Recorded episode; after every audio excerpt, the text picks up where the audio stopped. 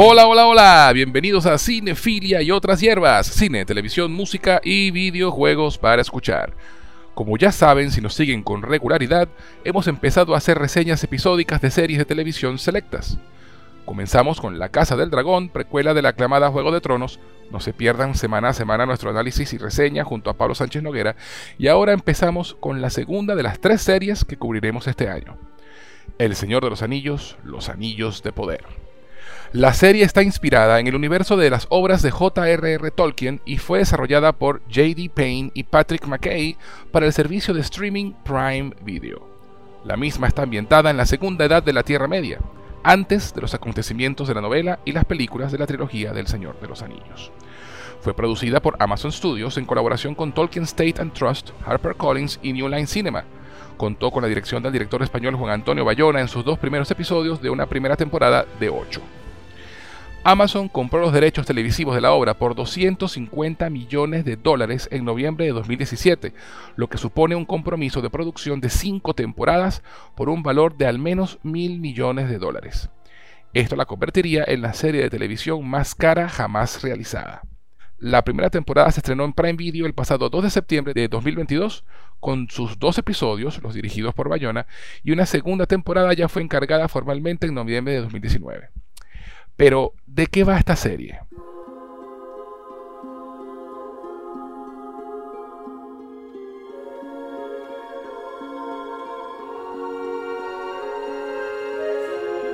Ambientada miles de años antes de los eventos del Hobbit y el Señor de los Anillos, se basa en la historia de la Tierra Media del autor J.R.R. Tolkien y comienza durante una época de relativa paz y cubre todos los eventos principales de la Segunda Edad de la Tierra Media.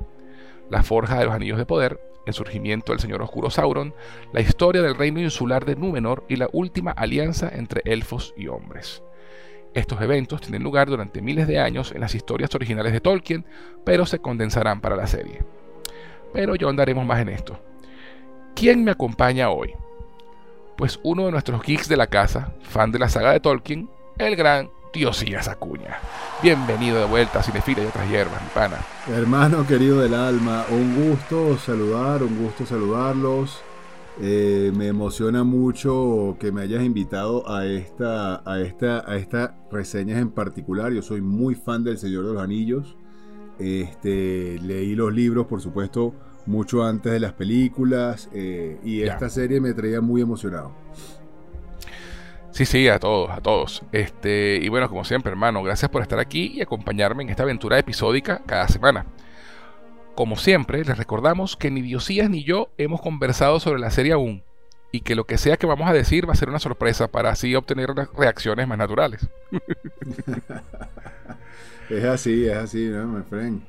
Vamos, vamos, vamos a ello, vamos a ello. Bueno, entonces ya va siendo hora de que comencemos a hablar de El Señor de los Anillos, los Anillos de Poder. Pero, antes que nada, ¿dónde pueden encontrarte en las redes sociales? Eh, mis redes sociales, arroba diosías, para todas las redes sociales futuras, presentes y pasadas. Perfectísimo. Y quien les habla, pueden encontrarlo tanto en Twitter como en Instagram como arroba gusenjose, G-U-Z en Jose. Si nos están escuchando por Anchor, Apple Podcasts, Spotify o cualquiera de las plataformas de audio, les recuerdo que también pueden encontrarnos en YouTube como Cinefilia y otras hierbas. Si nos están escuchando por YouTube, no olviden suscribirse, compartirlo con al menos dos amigos, dejar un comentario y un like, que eso nos ayudará a crecer y a encontrar más audiencia. También les informo a nuestros seguidores que Cinefila y otras hierbas ya tiene Patreon, en el cual pueden ofrecer, ofrecemos perdón, beneficios adicionales a quienes decidan apoyarnos económicamente. Van a www.patreon.com barra cinefilia y otras hierbas. Adicionalmente, si quieren escribirnos para hacer cualquier comentario, dejarnos un saludo o lo que prefieran, pueden hacerlo al correo cinefilia y otras hierbas gmail.com. Cinefilia y otras hierbas gmail.com. Comenzamos, mi pana. Comenzamos. Pero, pero, pero, antes de continuar vamos a una pequeña pausa y ya regresamos con la reseña de los dos primeros episodios del Señor de los Anillos, Los Anillos del Poder, aquí en Cinefilia y otras hierbas. Este podcast llega a ustedes por cortesía de LearnSpanishOnlineAcademy.com, tu sitio para aprender español como lengua extranjera. Si tienes amigos o familiares que no hablan español pero que deseen aprender el idioma, en LearnSpanishOnlineAcademy.com podrán tomar clases con profesores certificados a través de Zoom. LearnSpanishOnlineAcademy.com, tu mejor opción para aprender español. ¿Te provoca una taza de té?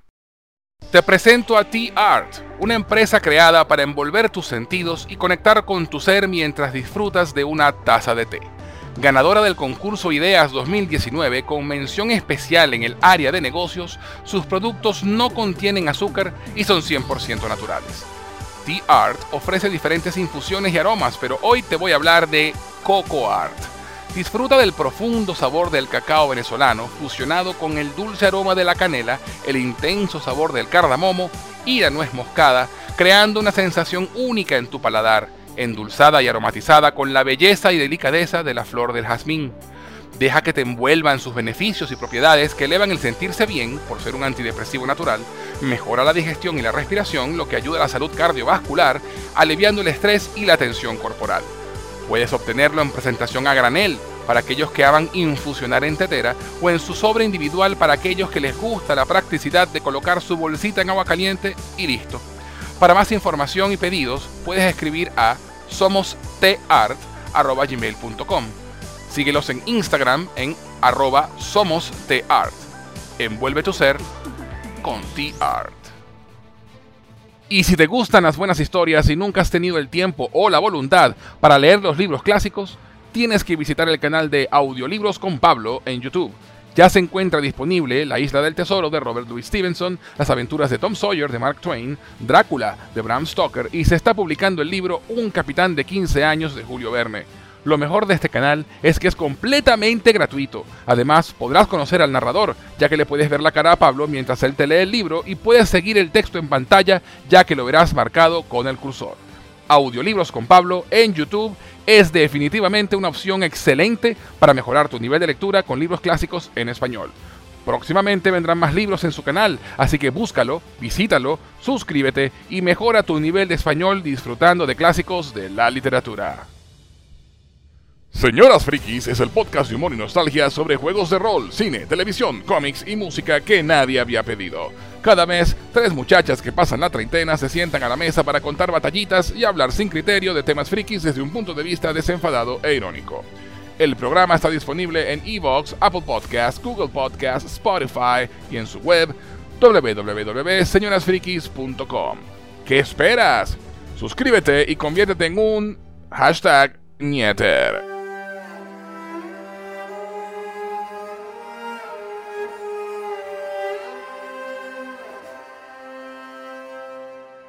Ya estamos de vuelta en Cinefila y otras hierbas y antes de la pausa estábamos por comenzar a hablar de El Señor de los Anillos, Los Anillos de Poder, con Diosías Acuña. Llegó la hora de la verdad, del análisis, de nerdear, pues. Eso sí, alerta de spoilers.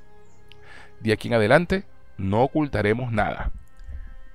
El primer episodio tiene por nombre Una sombra del pasado. Básicamente, después de que el señor oscuro Morgoth fuera derrotado, el elfo Finrod murió buscando a su sirviente Sauron. La hermana de Finrod, Galadriel, prometió continuar la búsqueda y encuentra una fortaleza abandonada en las tierras baldías del norte de Forodwaite, que lleva la marca de Sauron. Sus compañeros insisten en regresar a Lindon, la capital élfica, donde el gran rey Gil-galad proclama que la guerra contra las fuerzas de Morgoth ha terminado.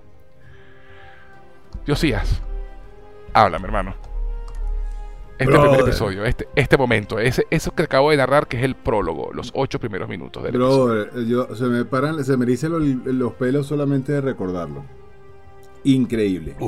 Increíble. O sea, yo, a mí me preocupaba un poco, claro, estaba la inversión y todo el cuento, pero replicar algo como El Señor de los Anillos siempre ha sido algo bastante complicado. Peter Jackson lo logró en su momento y pues eh, repetir, la, repetir, repetir la fórmula del éxito no estaba fácil.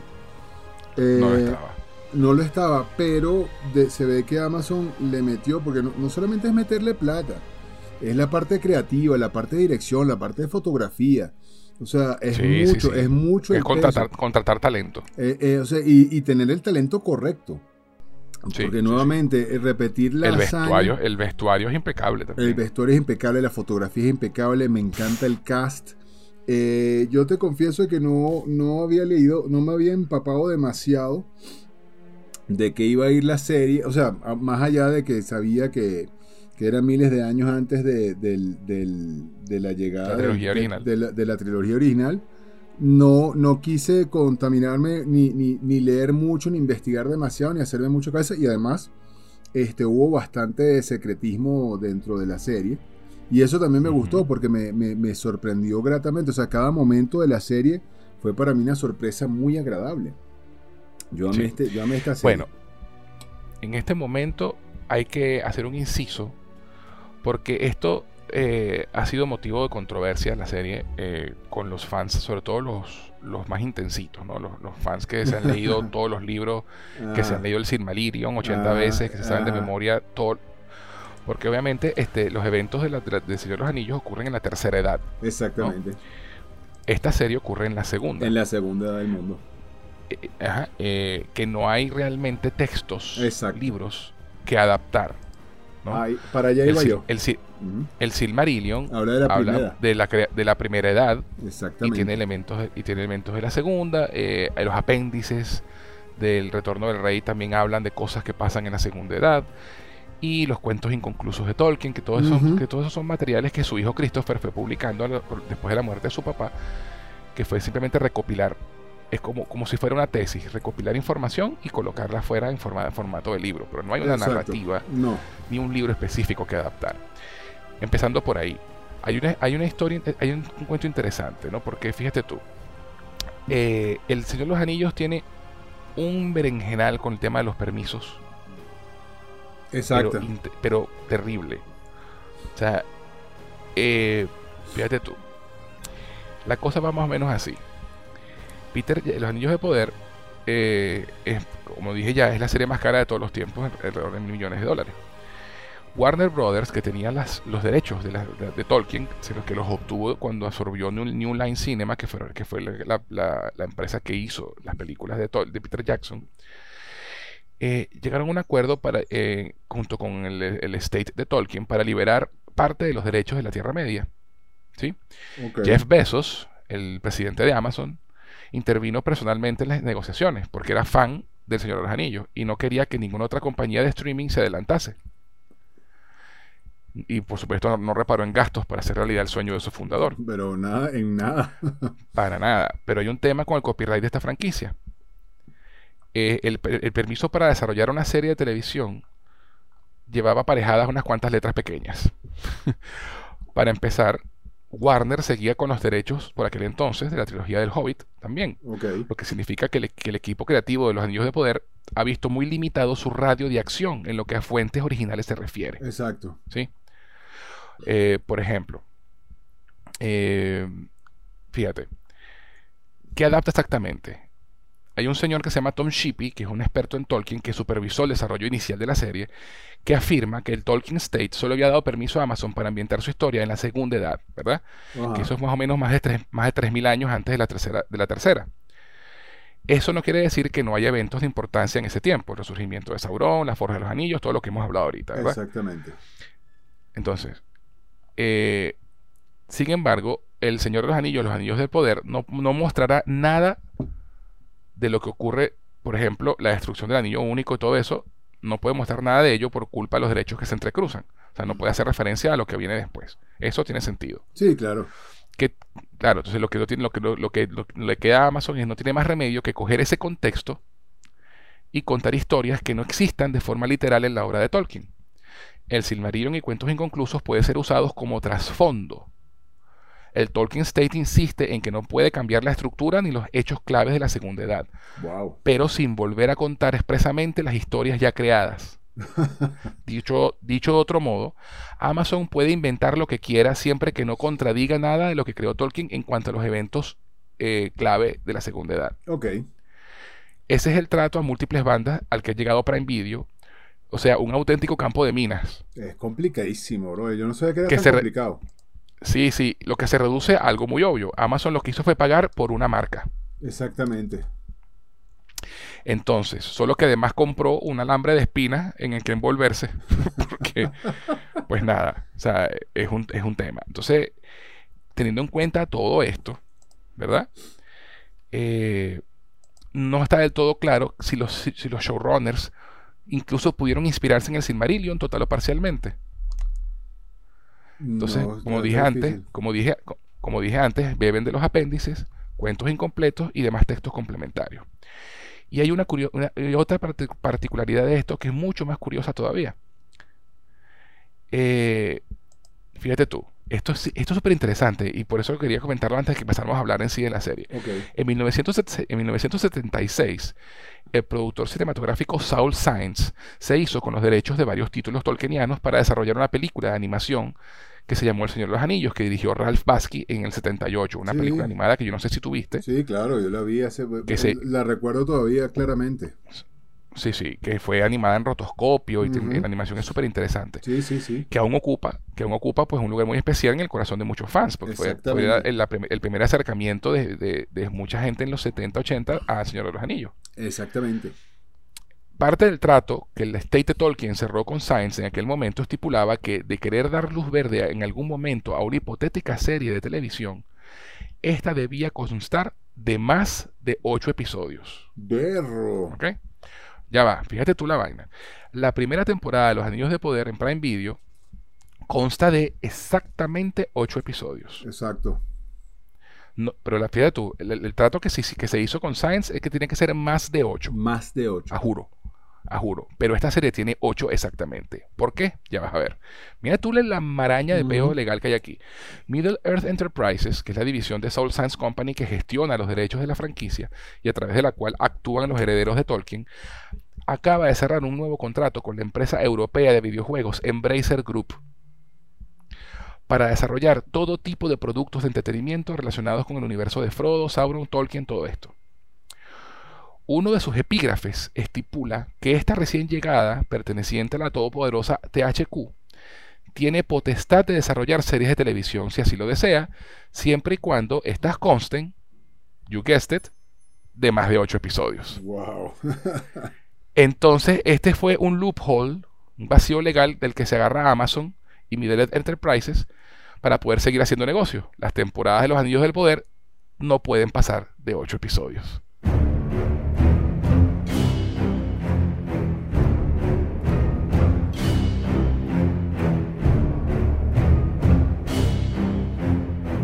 ¿Qué tal?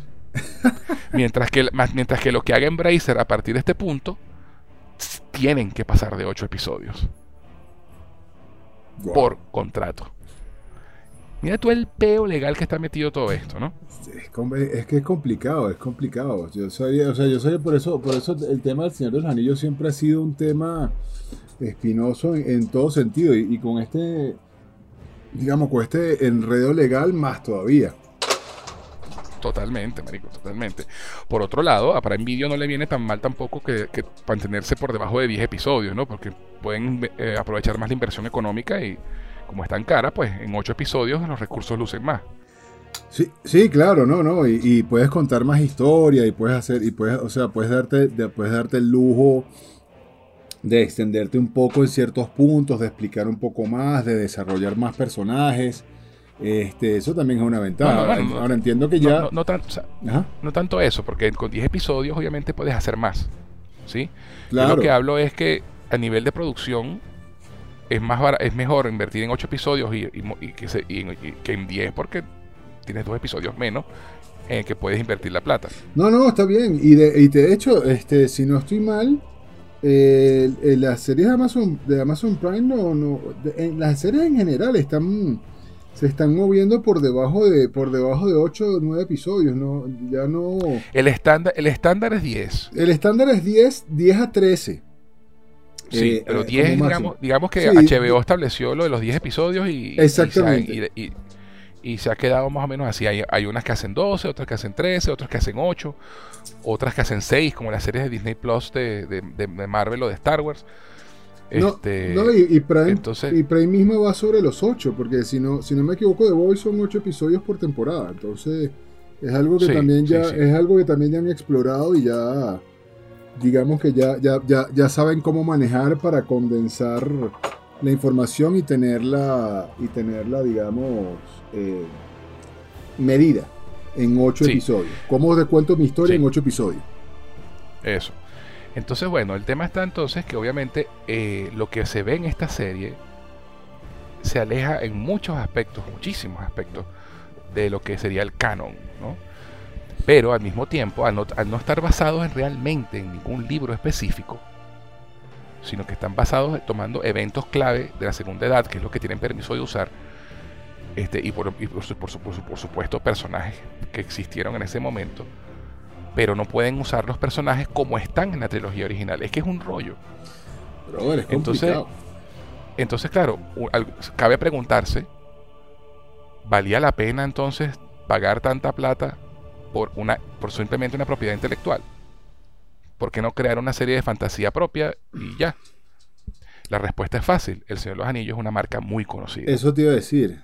Y, al final, y al final, por lo que estamos hablando, la, misma, el mismo enrevesado legal te está permitiendo crear una historia relativamente propia este, con una marca muy grande. Entonces es como si yo te dijera... Te está dejando, te está dejando jugar en, en, la, en, el, en, la, caja de arena de... Exactamente, de manera complicada y que tienes que pisar con mucho cuidado, sí. Pero tiene, pero tiene, pero está bien porque en el fondo no están atados a tanto, o sea, no tienen que ser tampoco tan literales. Siempre que, siempre que, siempre que no contradigas, como dices tú, que, lo, que es lo que me parece interesante, este, siempre que no contradigas, eh, tienes, eh, o sea, dentro de todo hay bastante libertad creativa. Eh, sí, o sea, lo, que, lo, que se les lo, que, se les, permite es, lo que no se les permite es cambiar los eventos clave, la creación de los anillos de poder, la alianza entre elfos y hombres, la última gran alianza, la, pero toda esa cosa. Pero es que incluso, incluso, incluso eh, eh, me parece una ventaja en términos de que no hay tampoco demasiada información como para que, como para que puedas, digamos, enredarte. O sea, porque lo, los eventos, digamos, grandes y claves que ya vimos en los libros y en las películas pues obviamente ni, aunque pudieras cambiarlos valdría la pena cambiarlo porque ya están ya está ya tienes un, universo establecido. Ahora el que las pequeñas historias cómo las cuentes y cómo llegamos de A a B o sea tú no puedes cambiar A y no puedes cambiar B pero cómo llegamos de A a B ese, ese es tu rollo. E, y eso me parece chévere y, y, de hecho se vio reflejado ahora que bueno ahora que entremos a hablar en el capítulo como tal se vio reflejado en, digamos, en estos dos primeros episodios. A mí me gusta, a mí me gustaron muchísimo. Yo amé la serie con locura. Este, me encantó todo, pues sí, sí sentí un poco, eh, digamos, eh, eh, no sé si ya, ya, entrando en materia, sí, sí sentí un poco esta, esta Galadriel, que además era el único personaje que yo Ah, bueno, y por supuesto. Conocías. Que sí, no, no. Y el Ron. No, no, no el único, porque yo me leí Simalirion y todo. De hecho, cuando empezaron a salir nombres, yo eh, me, meme, eh, eh, inserte meme, inserte meme de. de Leonardo DiCaprio. De Leonardo DiCaprio. Celebrimbor, está hablando de el, creador del elfo. O sea, hay nombres allí que, que resonaron conmigo, porque yo, como te digo, este, me leí, me, yo me leí todas las obras de Tolkien en su momento, ¿no? No, no, no, no soy tan fan de cortarme las venas.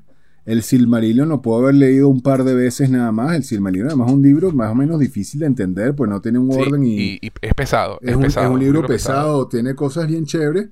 Pero por supuesto, cuando mencionan, o sea, el, primer personaje que se menciona en este libro es Morgoth, que es el, mal original. Sauron es un minion. el, primer, el primer señor oscuro. Sí, claro, Sauron era un minion en ese momento, nada que ver. ese, cuando hablamos de Morgoth, de Morgoth ese es el, verdadero señor oscuro de la, de la edad, de la, de la, de la, Tierra Media, de la primera edad. Entonces, eh, pues me pareció increíble, chamo. Yo aluciné.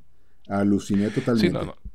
Yo ah. te digo, yo siempre, yo siempre he tenido una actitud frente a, lo que es adaptación versus obra original y, cambios de medios. Cuando estás hablando de un libro, pasando a otro medio como el medio audiovisual.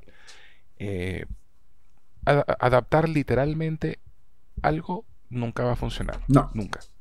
No, no, no. Eh, y, y, de paso, en este caso en concreto, no hay nada que adaptar realmente. Exactamente.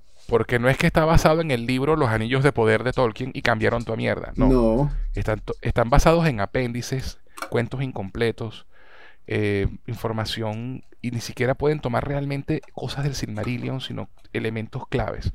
O sea, pueden hablar de Morgoth, pueden hablar de, nombrar los Silmarils, que los nombran, que Lebrimbor muestra el martillo donde con que se forjaron los Silmarils y ese tipo de cosas, pero no pueden ni siquiera utilizar los personajes realmente como uno los conoció. Tú hablabas de Galadriel hace un momento. Eh, obviamente la Galadriel de, de Kate Blanchett eh, está en un punto de su vida que está más allá del cielo y la tierra, o sea, es un ser etéreo. Exactamente. Con poderosa, con magia poderosa, y aquí la estamos viendo 3.000 años antes. Exactamente, exactamente. Este, con, la muerte de su hermano, que eso sí, es, eso sí ocurre en los libros, y, y, lo, y, lo mata Sauron, usando, usando unos lobos. Este, entonces ellos simplemente agarran y adaptan. Eso es lo que están haciendo ellos. Y contando su propia historia dentro de la Tierra Media. Entonces, muchos fans, porque esa ha sido la reacción, muchos, muchos fans están molestísimos con la serie. Porque obviamente cambiaron muchas cosas. Porque, pero las cambiaron porque no las pueden usar. Pero te iba a decir, pero, eh, ¿qué, pero ¿qué tanto? O sea, porque yo, o sea, yo me leí los libros y me leí el Silmarillion, no sé qué tanto cambiaron. Ah, no me he leído los apéndices, por, ni mucho por menos, ejemplo, el tema, el tema de Galadriel como, como guerrera, eso nunca ha estado, ha sido establecido realmente en los libros. Que ya te haya tenido, ha sido de tomar espadas, armaduras y se cae ese coñazo. Ella siempre ha sido una maga muy, muy poderosa. Entonces, ese aspecto en particular de Galadriel, no, no, que yo sepa, no está, eh, no es canon de, Tolkien. Bueno, y te voy a decir algo, pero, eh, por, dar un ejemplo. Ok, no, y, y, sí, sí, tiene sentido porque a mí sí me... A mí no, no es que me chocara, ni mucho menos, porque de hecho me encantó, pero sí me sorprendió. Sí me sorprendió, o sea, no, pensándolo bien, tienes razón, yo no, no, recuerdo ninguna referencia a una Galadriel guerrera, eh, incluso un poco obsesionada, ¿no? Con, con el tema de Sauron, o sea, pues obviamente sí, sí me chocó un por poco. la venganza y toda Exactamente, sí me chocó un poco, pues obviamente por lo que tú dices, porque tienes una Galadriel establecida 3.000 años después que es completamente opuesta, pero, pero tendría que, pero yo lo podría decir, por ejemplo, que tiene que ver con el crecimiento de eso durante esos 3.000 años y todos los eventos que sucedieron. Lo puedo justificar perfectamente y me encanta. Sí, sí. Por ejemplo, otra cosa que, no es así en, los libros, y yo detesto este tipo de cosas, pero hay que hacerlo porque hay que darle contexto a todo esto. Eh, en el segundo episodio vemos que Elrond era amigo de Durin. ¿Sí? y va con Celebrimbor y va, con Celebrimbor a, a Casa Dune para hablar con Durin. Pero realmente en los libros el que es amigo de Durin es Celebrimbor. Ok. Entonces, ese, tipo de, ese tipo de cosas. Ese tipo de cosas no son tan graves a, a mis ojos, porque bueno, vale, Glorfindel no es el, es el, que, el que encuentra a Frodo medio muerto en los libros y en la película lo hacen con Arwen. Por ejemplo, exacto. Este, y, esos, son, esos cambios no me molestan tanto, pero a los fans acérrimos intensitos, esos cambios les molestan. Bueno, pero... pero por, por ejemplo, cosas como que Galadriel es tía de Gilgalad, pero se ve más joven que Gilgalad. Exacto. Y Galadriel, y Galadriel eh, tenía el mismo, la misma posición en cuanto a nivel de estatus que Gilgalad, sin embargo en la serie ya se ve como inferior a él. Sí. Porque es el rey. Exactamente. Ese tipo de cosas molestan mucho a los fans más intensos. ¿Sí? Bueno, menos mal. menos, mal que los otros 25 millones de, viewers de, Amazon no les molestó para nada. Eh, Exacto. Qué premier tan brutal. Brutal, Perdón que no me lo podía callar porque lo, leí, lo leí hace nada. Había que decirlo. O sea, levantándome, oye, te confieso que yo, yo vi la serie anoche tarde, el segundo episodio, y no, no, no, no he tenido tiempo, ni había tenido ganas tampoco. Quería llegar a esta reseña fresco, sin mayor sin mayor influencia externa. Por eso, por eso estoy un poco perdido en ciertas cosas. Por ejemplo, no sabía eso de, que lo, de que lo. Me imagino, obviamente, si nos ponemos a buscar que todo el tema de la diversidad. Entonces ahora. Ah, no, no. Debe haber otro. eso, eso, eso, es lo otro. Debe haber otro clash ahí loco entre, entre los puristas y, y, lo, y los diversos. Y de, hecho fue lo primero de lo que empezaron a quejarse cuando empezó a saberse cosas de la serie elfos negros, por ejemplo. Sí, claro, claro. Este, eh, y mujeres enanas también negras, Sí, sí. barba, porque las, mujeres las mujeres enanas de- de- deberían tener barba. Deberían tener el- barba. Sí, sí, el sí, sí, canon- sí, el canon de En- Tolkien. En el purismo. el purismo y obviamente el tema de la diversidad, pues que haya elfos y, y enanos de color negro, pues eso tiene a los fans acérrimos puristas también por las nubes de, de que qué bolas que en, en los libros de Tolkien no habían negros. Yo bueno, estamos hablando de una serie épica de fantasía, o sea, Sí. ¿por qué no? Es que, es que te voy a decir una cosa, la- el- el- el- el- ese es el tema con todas estas cosas, ¿no? Que dan para demasiado. Tú pudieras decir ahorita este, que Tolkien era racista, pero, pero perdón, o sea, también en, en qué época se escribieron estos libros, hermano. O sea, Exacto, después, de- después de la Primera Guerra Mundial. o sea, no, no, no, no nos vamos a poner con show. Eh, me parece bien que haya diversidad. A mí no me molesta, la verdad. Claro. No, tampoco. Creo que, creo que, cre- creo que de- decir que los elfos, bueno, aunque Tolkien, sí- Tolkien era bastante descriptivo, la verdad, ahora que lo pienso, en cuanto, en Mm. cuanto a muchas cosas. Pero te puedes dar licencias, brother, te puedes dar licencias. Claro. Que el elfo es Claro negro, sí. blanco, azul. El elfo podría ser verde. Y, y, cállate, o sea, no, no es que blanco, more- no hay, eh, estamos hablando de la Tierra Media, estamos hablando, entonces, ay, los elfos hablan inglés, no hablan élfico. o sea, no, no nos No, podemos ir a esos y- extremos. Y de hecho No, sí lo hablan, al- élfico, pero... Exacto, exacto. Pero también además habla inglés. O sea, hay un, hay un tema también de, de, de un racismo interno con, con los elfos y, lo- y algunos humanos, que lo vemos ahí. De, hecho, te- eso, eso te iba a decir, eso, eso ya estaba reflejado en las historias originales, o sea, eh, por o sea, el tema en de las del razas. sur de la Tierra Media, los elfos vigilaban a los hombres descendientes de los aliados de Morgoth. Exactamente. Sí, porque, y, y los tienen vigilados por no sé cuántos años, vigilándolos porque no confían en ellos. por- y, y de hecho hacen referencia a que están, a que la sangre, tienen la sangre sucia, básicamente. Sí, ¿no? sí, Por- sí, por sí. un término de, de- de Harry Potter. O Exactamente. sea, que son, de- son descendientes de estos humanos y por eso, y por ende son, una- son, tienen la sangre sucia, son unos malditos, y hay que estarlos vigilando. No son de fiar. Entonces tenemos este personaje Arondir, que es el elfo negro, que se, que se, que te muestran que tiene una relación o, que está enamorado de una humana, que es la doctora del pueblito, que es Bronwyn. Exacto. Entonces, entonces que está mal visto también. O sea, hay todo un tema allí que, que, que realmente no, no se explora realmente en los libros de Tolkien, ¿no? El tema de que entre elfos y humanos haya ese tipo de conflictos. Esto es algo que está añadiendo la serie. No, y está bien, porque, o sea, en realidad, en realidad siempre ha habido, en realidad siempre ha habido ese tipo de conflictos. En, en- en su momento fueron los enanos y los elfos, eh, en, en los temas de desconfianza, este, las dos Sí. razas con los hombres. O sea, eso tampoco es un tema extraño para, Exacto. para este universo. Solo que bueno, Exacto. solo que bueno, ahora se está desarrollando de otra forma. Y bueno, estamos, Sí. estamos haciendo un poco políticamente correctos y todo el cuento. A mí eso no me molesta, nuevamente.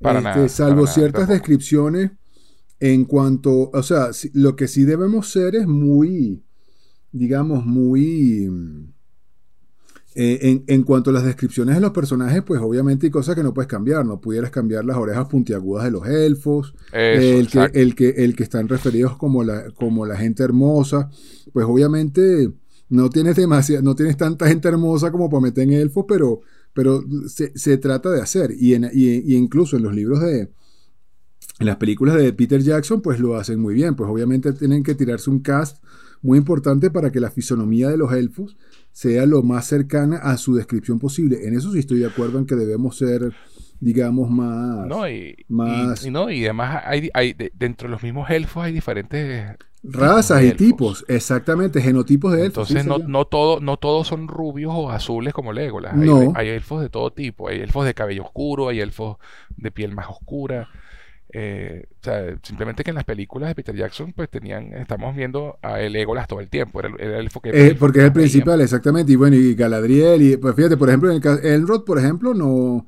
De, de hecho, eh, tiene el cabello oscuro en. en- Y, y esa- exacto, y guapo no es realmente. No, no, Como no, para pues decir- imagínate. para decirte, no, todos los elfos son hermosísimos. No, no, no. Entonces, estamos claros en que, en que eso hay, hay que tomarse ciertas licencias porque sencillamente da- darle un poquito de, de variedad a la producción también. Y, y ahorita estamos en una época en la que, coño, la diversidad está forma, y no se puede negar, la diversidad forma parte de lo que se espera ahora de las producciones. Y no está, y no está mal, no está mal. o y sea, no está mal. porque no además, fíjate, porque eh, a, mí, a, mí, a mí me importa más la caracterización y la, y la interpretación del actor que el color de su piel, a menos que sea una parte intrínsecamente esencial de su personaje. Por ejemplo, Ajá. tú no, tú no puedes montarme un Black Panther blanco. Sí, por ejemplo, obvio, Por- eh, obvio. Porque el, la- el color de la piel de Black Panther es- está intrínsecamente ligado a su personaje. Pero, por ejemplo, hablando de una controversia reciente, se habló en algún momento de hacer un- la versión de Superman negro con Michael B. Jordan. ¿Sí? Pero hay una referencia a los cómics directa. Claro, Y pero existe. claro, hay una referencia a los cómics, pero lo que voy es, Superman no es blanco ni negro, Superman es un alien de otro planeta. Eso, exactamente, exactamente. Entonces, el color de su piel no es no está intrínsecamente ligado no, a quién él- es. él el podría ser verde, claro, no, por eso. O sea, apoyó la emoción en A ese eso, sentido. a eso es a lo que a eso a, a eso es a lo que voy. O sea, el caso de el- y por hablar un último caso para cerrar el tema ya y, pues, y hablar en otra- empezar a hablar de los episodios. El caso de The, Anci- The Ancient One en Doctor Strange. Ese personaje en los cómics era asiático. Pero no solamente era asiático, era un estereotipo racista asiático. Sí, total. ¿Qué hicieron en la película? Tomaron el personaje, lo convirtieron en mujer y celta. Y pusieron una mujer europea que es andrógina, pero es una Exactamente. mujer. Y ya. Porque ser asiático no es lo que hace a The Ancient One, el- eh, no, es no está intrínsecamente ligado a quién es The Ancient One. Tal cual. Porque ese título The Ancient One lo han tenido muchas personas diferentes a lo largo de la historia. Tal cual. Ento- Entonces, ¿sabes? No hay whitewashing allí. Sencillamente decidieron irse por otro camino porque el cómic es un estereotipo racista asiático. Que pudieron haber puesto un- un- a un asiático y no hacer un estereotipo racista, sí. Sí, claro. Pero querían desligarse, querían, querían desligarse de la idea del, del estereotipo racista de el chino sabio, No, y está bien. que está súper que está súper utilizado y, y que mira, y pusieron a esta mujer Tilda Swinton, que es excelente actriz Se la come, además. que hizo, el, que hizo el personaje suyo y ahora todo el mundo la quiere. Y cuando vuelve a aparecer en Endgame, todo el mundo se paró a aplaudir. Exactamente, exactamente. Entonces, sencillamente, el, si, a menos que el color de la piel del personaje esté intrínsecamente ligado al personaje y a quién es, no importa. Harry Potter tiene los ojos verdes en el libro y azules en las películas. Por ejemplo. Por ejemplo. Hay gente que sí le importa, marico, eso es lo arrecho. Sí, o sea, bueno, también, también, también digamos que en, en este caso muy en particular era una característica extremadamente, ex- o sea, se, se- Porque, muy- era, fue- no, porque era, fue era, muy era- específico. era, era- era porque eran los ojos de su madre. Exactamente. No porque Harry No. Potter era especial por los ojos verdes, no, no. porque eran Era los porque ojos eran de los su ojos de madre. su mamá. Los, ojos Entonces- verdes de su madre, sí. Entonces, con una mamá de ojos azules se soluciona el problema. Exactamente. sí, no es ya. parte intrínseca de lo de es la el característica de los ojos de su, los ojos de su mamá, no si, er- si eran color Exacto. miel, azules o verdes o lo que fuera. Totalmente. Exactamente. Pero hubo gente que sí le molestó que, que el chamo no tuviera, que Daniel Radcliffe tuviera los ojos azules. Mira, trataron de, trataron de poner lentes de contacto al chamito en la primera película, el chamito era alérgico, lo rechazó y bueno, está bien, pues dejaron esa vaina así, listo, Y ya. ya está. Y ya, ya, ya. No es gran, no es not a big deal. A mí me parece más grave que, el- que, la, que la actriz que hace de Lily pequeña en Deadly Hallows parte 2 tuviera los ojos marrones y nadie se diera cuenta. Sí, por ejemplo. Pero, pero, pero bueno, ese es otro tema. No, no podía evitar decirlo. Pero bueno, ok, volviendo a la serie, después de toda esta vuelta, pero es que era importante y necesario dar contexto antes de empezar a hablar de los episodios y de lo que ocurre en ellos. Porque es importante que la gente entienda bajo qué circunstancias se adaptó esto Sí, claro. y, y bajo qué circunstancias existe esta serie. Entonces, tomando en cuenta todo esto, tomando la serie como una adaptación basada en apéndices y obras inconclusas de Tolkien, esta serie es una puta maravilla. Por lo menos estos dos primeros episodios han sido fantásticos. No, espectaculares, bro. Fantástico. Espectaculares, O sea, la, espectaculares. la la la factura de la serie, para empezar, que es lo que tú dices, ok, sí, uno tenía en mente, sí, se gastaron mil millones de dólares, pero lo vamos a ver bien en la- eh, Sí, reflejado. Pero se los gastaron bien, exactamente. incluso, incluso en los trailers habían cosas que tú no, no sé, el- el- no sé qué tal se verá esta vaina.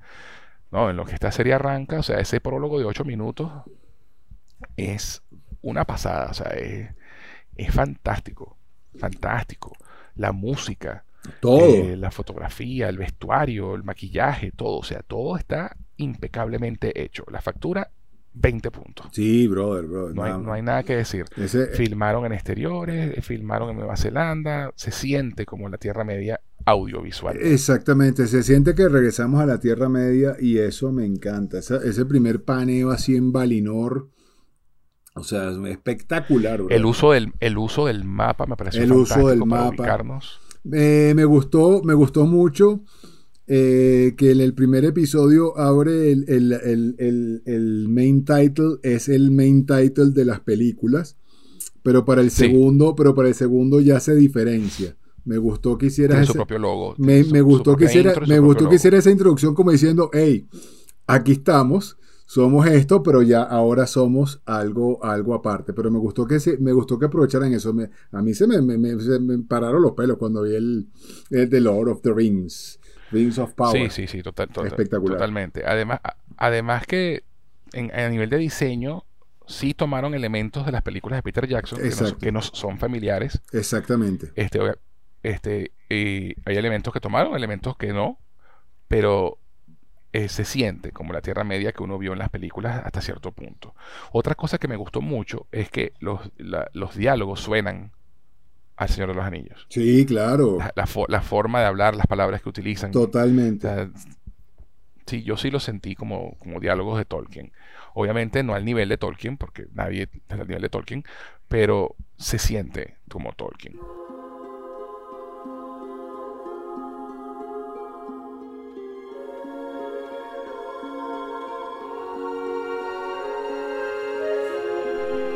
Entonces, empezando la serie, vemos este prólogo, vemos a esta Galadriel que jura venganza con su hermano. Además que vemos esta escena bien bonita en Valinor, eh, cuando Galadriel era niña con el barquito otros niños, Espectacular. este, donde, le, donde le, le dice, bueno, ¿tú sabes por qué la piedra flo- no flota y el barco sí? Porque la piedra se enfoca en el fondo, en lo de abajo, en la oscuridad, siempre mira hacia arriba. Me parece, me parece una, una escena muy bonita. Este, y además tiene ese momento en el que ella le dice, bueno, pero si a, a veces cuando miras hacia arriba el sol brilla tanto que te enceguece. ¿Cómo hago entonces? ¿Cómo sé? y el sol refleja en el agua y tú no sabes dónde es arriba y dónde es abajo. Dice, ¿cómo sé la diferencia? Y el hermano le dice algo al oído y no te enteras de lo que le dice hasta el final del capítulo. ¿no? Muy bien, muy bueno, muy bueno. De verdad que ese, ese prólogo, cuando vemos el árbol, el árbol este en Valinor, Wow. este, la sombra de, de Sauron, el tema de Morgoth, esa, esa gran batalla final donde vemos a un, a un Nazgûl volviendo mierda a un águila que cae envuelta en llamas en el suelo. Exactamente. O sea, o sea, Toda esa o referencia. sea, sí, sí, totalmente, total, totalmente, una vaina espectacular. Bueno, no un Nazgûl, los dragones en los que se montan los Nazgûl. Exactamente. Eh, eh, eh, esa distinción hay que hacerla porque no había Nazgûl en esa época todavía. Este, todo el prólogo, el, jura- los el juramento de los elfos con las espadas, que eso está en el Silmarillion, si mal no Ujú, sí, sí, sí. Eh, este, y, y eso, ¿no? Tienes ese prólogo donde vemos a esta Galadriel que va a esta fortaleza eh, en el sur, en el, en, en el, en el oeste, perdón, el este, este, buscando a Sauron, llegan más lejos que nadie, el equipo, el grupo de elfos que no quiere seguir y ella está empeñada.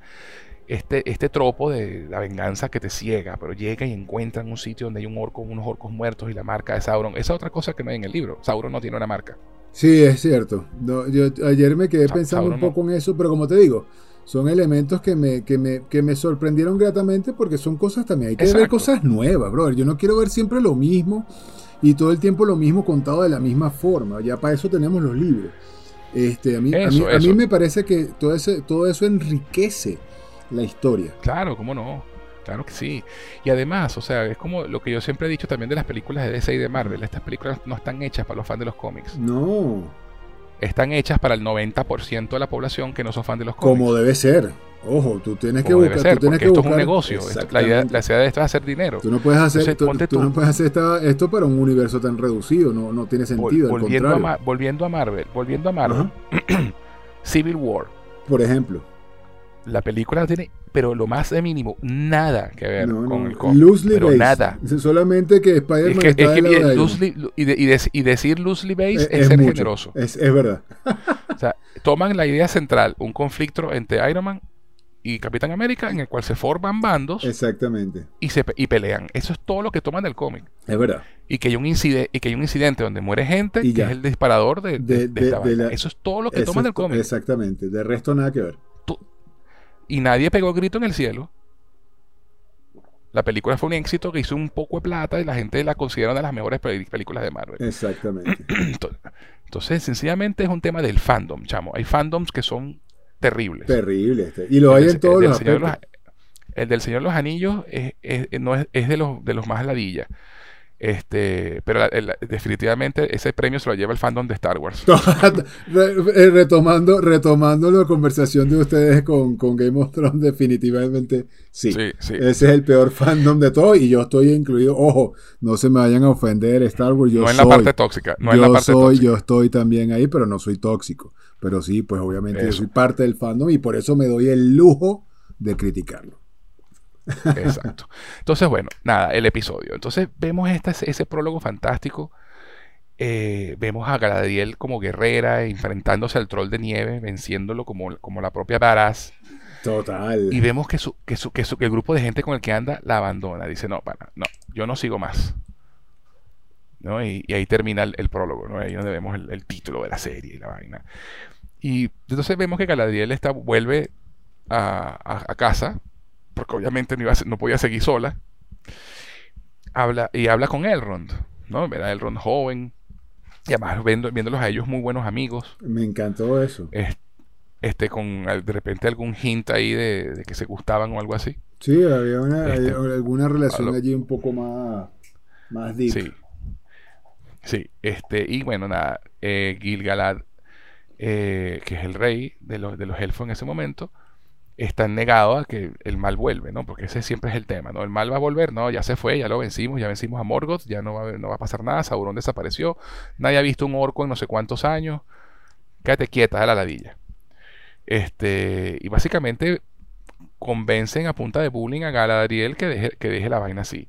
Elrond le dice, es una escena que me gusta mucho, que le dice, ok, mira, si tú tienes razón, ¿verdad? Ah, bueno, porque el tema está en que Gil-galad proclama que ya la guerra terminó y, y, y va a honrar a ese grupo de exploradores Tal cual. dándoles, dándoles la- el permiso de irse a Valinor, de irse a los puertos grises, que es a donde se van Frodo y Gandalf Al y final, Bilbo al eh, final del- es- del- de la trilogía del Señor de los Anillos, que mucha gente dice, pero ¿por dónde se fueron? Bueno, se van para allá, Allá para a Valinor, Valinor. a las tierras imperecederas, básicamente el cielo, se puede interpretar como el cielo, Exactamente. donde en vida ascienden en vida a, vi- a vivir eternamente en paz. Esta es otra cosa que cambiaron del canon. Los elfos no necesitan permiso para irse a Valinor, se pueden ir cuando les dé la gana. Este, simplemente sienten el llamado y cuando les toca se van. Y Exactamente. de hecho, en la, en la tercera edad, donde ocurren las películas, ya casi todos los elfos se han ido. Exacto. Y vemos consta- constantemente elfos yéndose. Exactamente. Hay una escena, parte en la versión extendida de la Comunidad del Anillo, hay una escena donde Frodo y Sam están hablando y ven a un grupo de elfos yen- caminando hacia los puertos grises. Y se están yendo de la Tierra Media y dicen, coño, me da tristeza que se estén yendo y tal. Porque básicamente el Señor de los Anillos, que es el final de toda esta historia, es básicamente cómo llegó a quedarse la Tierra a manos de los humanos. Exactamente. Por, Y, por y eso la- todas las otras razas de la Tierra Media se fueron desapareciendo. Exactamente. Entonces, eso, eso no es parte del canon que, que Gil-galad les dé el, la- el honor de poder irse a Valinor. Pero bueno, funciona para la historia que están contando. Sí, y para darle, y, la- y para darle peso por- a lo que sucede inmediatamente de- Exactamente. después. Y por qué, y exactamente, por qué tan importante la decisión de Galadriel y todo el tema. Exactamente. Entonces, claro, eh, Galadriel, y obviamente todo el tema es, estoy haciendo esto para deshacerme de ti porque me estás labiando la paciencia. Exactamente. Y como es una orden de tu rey, no te puedes negar. Este, y, y básicamente esa es como que la historia, la- una, una de las historias del, del episodio, ¿no? Porque hay muchísimas cosas que está contando al- al- esta serie. Por ejemplo, dejamos a Galadriel un momento allí y nos vamos la- al sur de la Tierra Media, donde están estos elfos que vigilan, como hablamos hace un rato, a los hombres descendientes de los aliados de Morgoth. Exacto. ¿no? Este, para desaprobación de, su, de sus amigos, de su, de su grupo, este elfo Arondir, pues se enamoró de esta chica, Browin, que los fans de How Your Mother reconocerán como Nora, una de las novias de Barney. Eh, y, juntos, y, juntos, y juntos descubren que la ciudad de Horden, que es de donde ella viene, ha sido destruida. y el hijo de Browin, que se llama Theo, encuentra una espada rota con la marca de Sauron. Es interesante esta parte porque vemos obviamente la parte de, los hombres del sur, que son, digamos, los hombres de baja calaña, ¿no? Los pobres. Exacto. ¿Sí? Este, son la, gente común, eh, digamos. Ella es una sanadora, este, todo, también hay ese rollo entre los elfos y los humanos, los elfos siguen viendo a los humanos feos, los humanos están ladillados ya de que los miren mal. Este, y todo esto tiene que ver, y me imagino yo que están haciendo esto, porque como necesitamos un arco, el final de esta historia es la última gran alianza entre elfos y hombres. Exactamente. Para enfrentarse a Sauron. Entonces, que la historia empiece con los elfos y los hombres teniendo este rollo interno, me parece muy bien, porque va a tener mucho más peso a la hora que se arme la alianza. Exactamente. Este, recordemos que van a ser que esto está, esto está programado para cinco temporadas. ¿Sí? Eh, entonces, entonces, exactamente. Entonces, bueno, cuéntame qué te pareció toda esta sección de la historia. Mira, me gustó mucho el, eh, todo este tema, todo este tema nuevamente. Eh, además, el, tema del doble racismo, ¿no? además, el elfo es, de piel oscura. Este. Pero al final lo que, lo que habríamos al principio, ¿no? Es, es más el tema entre hombres y elfos y esa desconfianza que, que, tiene sentido además, son, son razas distintas. Los elfos, los elfos son, y esto no es la primera vez que se explota, solo que, solo que Tolkien fue el primero. Pero siempre ha habido desconfianza entre las, entre las distintas razas del mundo en otros medios y en, otro, y en otras literaturas, ¿no? Este, los elfos son los hombres, por, primero porque los elfos en algún punto se, eh, creen superiores o, los, o los hombres lo ven como seres superiores, entonces a mí toda esa, y, toda esa parte de, precisamente de resaltar el racismo para luego, eh, de manera opuesta, eh, colocarte esa relación entre, entre elfo humano, a mí me pareció muy bonito, a mí me encantó. Y tú le ves el sufrimiento, este pan es un gran actor, tú ves el sufrimiento dentro de esas caras eh, teóricamente inexpresivas de los elfos. este, tú, tú, puedes notar la angustia del, de este, de este muchacho y, los sentimientos por ella. A mí me encantó, me encantó esa parte de la historia. Sí, sí, eso, eso, ese, ese amor reprimido, no expresado. Este, y de hecho, eh, una de las cosas que pasa en, este, esta parte de la historia es que, como Gilgalad ya de una vez por todas decretó que hay paz, ordena a esta gente que estaba, que tenía setenta y pico de años o más, vigilando a este pueblo de humanos en esa torre, que se vayan, que se vayan para el carajo, que ya no hay guerra, que ya se acabó todo, váyanse. Y él tiene que ir a despedirse de ella. Y, hay un momento muy bonito donde ella le dice, dime lo que tienes que decir, dime lo que quieres decir. Y él le dice, te lo he dicho de mil formas posibles excepto con palabras. Eh, esa parte me encantó, me pareció muy bonito. Te, lo he dicho miles de veces, pero sin palabras. Esa parte me, me fascinó. Sí, y claro, les cortan la nota porque llega el, el, granjero con la vaca que se fue a pastar hacia el este. y llega con el, con el, con todo el. Con la ubre oscura y, botando leche negra. Oye, eso me pareció eso me pareció visualmente muy, brutal, porque además. Sí, porque es súper creepy, pero de nota. Exacto, exacto. No, no es juego de carritos, o sea. Eso, exactamente, exactamente. Y además, cabe destacar que estos dos episodios son de world building, ¿no? De, exactamente, exactamente. realmente no ha empezado la historia. No, no, no, no. Todavía. No, no, Aquí estamos presentando personajes apenas. y estamos presentando el, universo. Apenas estamos, exactamente, apenas estamos haciendo un setup. Ahora, ahora quedan seis episodios más. Para desarrollar. Donde se va para desarrollar el comienzo de esta historia.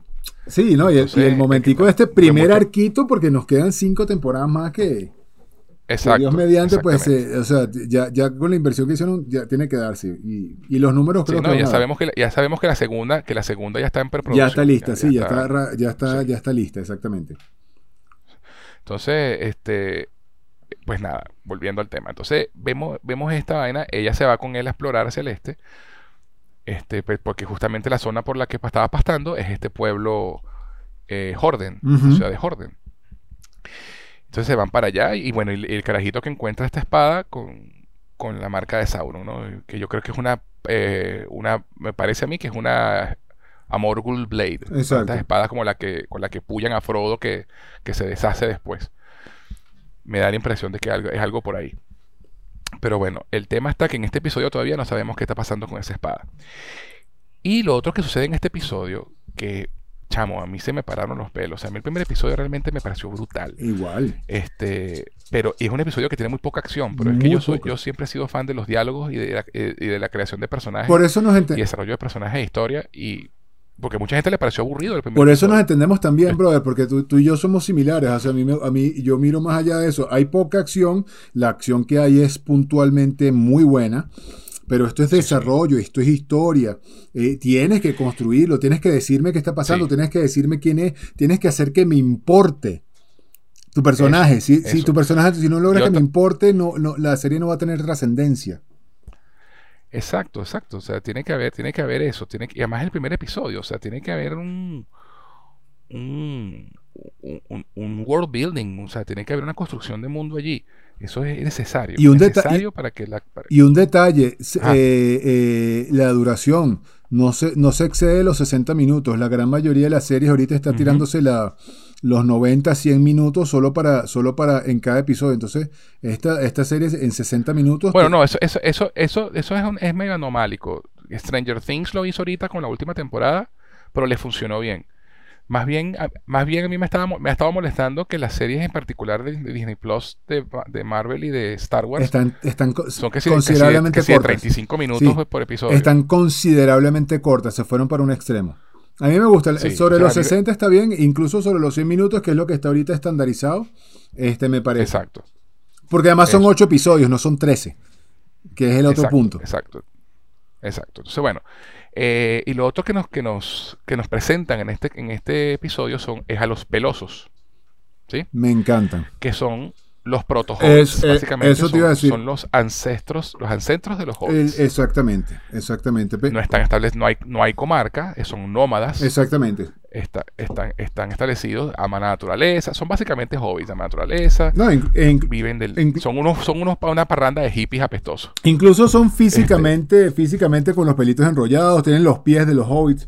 Yo no ahorita, ahorita Exacto, no recuerdo. no tienen, no tienen, no tienen tanto pelo No. en los pies, pero sí tienen un poquitín. Sí, eh, yo ahorita, ahorita honestamente no. Anoche, anoche justo estaba pensando en eso. No, no, no estaba, no, tengo que volver, tendría que volver a leer los libros para ver la- en las referencias de los hobbits. Pero sí, indudablemente estos son los, digamos, los ancestros. Los proto Los, proto hobbits. De hecho, lo- los, este, los cap- mismos los- nombres son, los mismos nombres vienen, son muy similares a los que se usan en el Hobbit. Lo, lo- lo- Sí, sí, Brandyfoot. exactamente, Proudfellow. exactamente. Y son, y Sí, son, sí. Y, no son hobbits porque no viven. nombres de- Sí, claro. y las mujeres y las mujeres tienen nombres de flores, ¿te Ujú. diste cuenta? Me encantó. Nori que Nori que es un alga, No- Poppy que es amapola, Exactamente. este, este, o sea, son unos hippies No, básicamente. y, me- y- los amé. Amé, amé, amé estos, Sí, sí, estos sí. proto-hobbits. Sí, sí. Además con el, esos acent- el acento escocés de Nori. Demasiado. Excelente. Este y, y vemos que viven, que viven, que viven del- de- como nómadas, que, no- que la gente grande, los, los- como llaman a los humanos, no los conocen, pero, sabe- pero han escuchado historias. Exactamente. este, pero no se dejan ver pues por, por, por el resto de, los- de- de las razas de la Tierra Media. Exactamente. Y que por la zona donde están ahorita hay un lobo por ahí, entonces está- el peligro está, está, está rondando. Exactamente. Y, y luego nos vamos, ahí no, no pasa mucho con ellos en ese momento, hay otro, hay un hobbit también negrito, y es como el, el, líder de la aldea, Sí, como el que tiene un libro, que tiene un libro y, y está, bueno, no hobbits, son pelosos. Los pelosos. Este, y está, y está viendo, leyendo to- constantemente un libro, viendo cosas, porque se da cuenta que están hay señales de que están cambiando las cosas. Exactamente. Este, y luego volvemos a Galadriel, que está en Vía Valinor, en lo que puede ser mi segundo momento favorito del episodio, Sí. porque mi, mi momento favorito del episodio ya lo vamos a hablar ahorita. De hablar de nuestro momento favorito, pero este, este es mi segundo favorito del episodio, que es la ida de, Galadriel hacia Valinor, además de que es, me parece que, que captura el espíritu de Tolkien de los elfos en esa escena, ese momento que están llegando y se abren esas puertas en el cielo y están todos con las armaduras y de pronto los van como despojando de las armaduras, como dejando todas sus posesiones terrenales atrás. Tal ¿no? cual. Ese es el simbolismo, ¿no? Están dejando todo atrás. Y cuando le van a quitar a ella el, cuchillo de su hermano, la daga del hermano, ella no la quiere soltar. O sea, te das cuenta que ya no está, no se quiere ir realmente. Ya la terminaron obligando a irse. Elrond le terminó diciendo eso, ¿no? Mira, yo te prometo que si lo que tú, piensas que va a pasar pasa, yo no voy a descansar hasta, ve- hasta vencerlo. Pero ya has peleado demasiado, baja tu espada, te lo mereces, vete. Y en ese momento la tipa acepta, pero después se arrepiente. Pues ya está montada en el barco, literalmente. Entonces, ¿cómo va a ser? Tal cual. Y llega, y llega ese momento en que se abren, como te como dije, las nubes y salen esos, esas aves y empiezan a cantar los elfos, chamo. A mí se me pararon los pelos. No, O sea, espectacular. era una vaina etérea, espectacular. La música de paso rechísima. Y empiezan a cantar los elfos. Y tú ves que ella no está cantando. Sí, sí, sí, sí. No, no, ¿no? Te das cuenta que ella no está cantando. eh, eh, y, y los ve a todos así. Y, y- y al final decide, ¿qué pasa? Decide saltar del barco. No se va. O sea, agarra su daga y se lanza del barco. Al mismo tiempo que está pasando esto, está un cometa cayendo del cielo. Y este es el misterio más grande hasta ahora de, la serie. ¿Sí? Ajá, Hay, un, exactamente. hay un come- un cometa cayendo del cielo, lo ve todo el mundo. Que le- eh, Gilgalad tiene una visión. Porque ve pasar el cometa en la noche y luego cae una hoja del, del árbol y, él- y tiene una visión de oscuridad. Exactamente. Vamos a ver si Gilgalad actúa ahora con respecto a esto, porque él estaba negado de que venía nada. Sí, sí, sí. Es- y cae ese, esa, ese meteorito, eso lo que sea, y dentro hay una persona. Chamo. Él- lo llaman The The Stranger. Stranger. Así lo llaman, no tiene nombre, no se sabe quién es. Diosía, ¿tú quién crees que sea? Fíjate, brother, antes de, antes de leer, antes de leer, porque esta mañana ya, ya se me intoxiqué un poquito de información, o sea, yo quería creer que era Gandalf. No sé, Sí, eso es como... no sé si Ajá. puede hacerlo, pero indudablemente de no ser Gandalf es un mago. Es un maya, ¿verdad? Yo creo que puede ser uno de los mayas, sí. Yo, o sea, Este- definitivamente es un mago. Quiero creer que es Gandalf porque incluso, eh, no sé, siento que hay como ciertas referencias, la forma en la que le ponen la ropa, así tipo gris, ciertos movimientos, ciertas incluso expresiones que me recuerdan a, a Gandalf como tal. Y, y- y luego además, o- otro hint para mí sería precisamente esa relación con los pelosos. Esa, esa protorrelación que más adelante terminaría, este, digamos, floreciendo en toda esa relación que Yo- él tiene con los hobbits. Sí, sí, sí, sí, sí. Y, y de paso, este, pues nada, obviamente eh, Nori es la que lo ve, la que, la que lo encuentra. Me encanta ese Y el, personaje. episodio, y, y el episodio termina con esa imagen de Galadriel en el medio del océano ahora. Tiene que nadar para regresarse, que no está fácil. Y, y la imagen de este de esta persona, de este, de, este ente en medio de- del escombro, que me recordó mucho a Superman llegando a, a la Tierra, literal, ¿sabes? literal, literal. Literal. Ahí termina el primer episodio. Un primer episodio fascinante, fantástico, increíble y muy bien producido. sí, Y bro. como bien dije, se llamaba Una sombra del pasado. Exactamente. ¿Cuál fue tu, escena- tu momento favorito del primer episodio? Eh, mi escena favorita del primer episodio, eh, pues yo sí, yo sí te confieso que yo me voy por lo, por la, por el peso sentimental y me encantó el, el opening, Valinor, este, toda esa parte de, de- El prólogo. del prólogo, especialmente Ese también es mi momento favorito. el prólogo. el prólogo, especialmente el, op- el opening de la serie es fuerte. fuerte, brother, te, te deja de todo, te deja te de deja todo. con la quijada en el piso. Sí, así sí, así sí. que yo cuando lo vi. Sí, no, no, yo igual, yo, yo, yo ahí fue donde dije, o sea, me- you, you had me at hello. Eh, definitivamente en esta serie. You had me at hello en cuanto a fotografía, en cuanto a historia, en cuanto a cast, en cuanto a todo. Eh, you had me at hello, le- el prólogo de la, es mi momento favorito de la serie. Perfecto, igual el mío. Y de hecho, de los, eh, eh, el prólogo es mi, mi momento favorito de los dos episodios. Estamos, de- de la serie estamos, com- hasta ahora. estamos completamente de acuerdo entonces.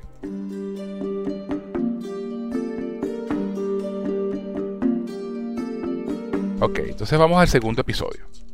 El segundo episodio tiene por nombre A la deriva. ¿Ok? Sí.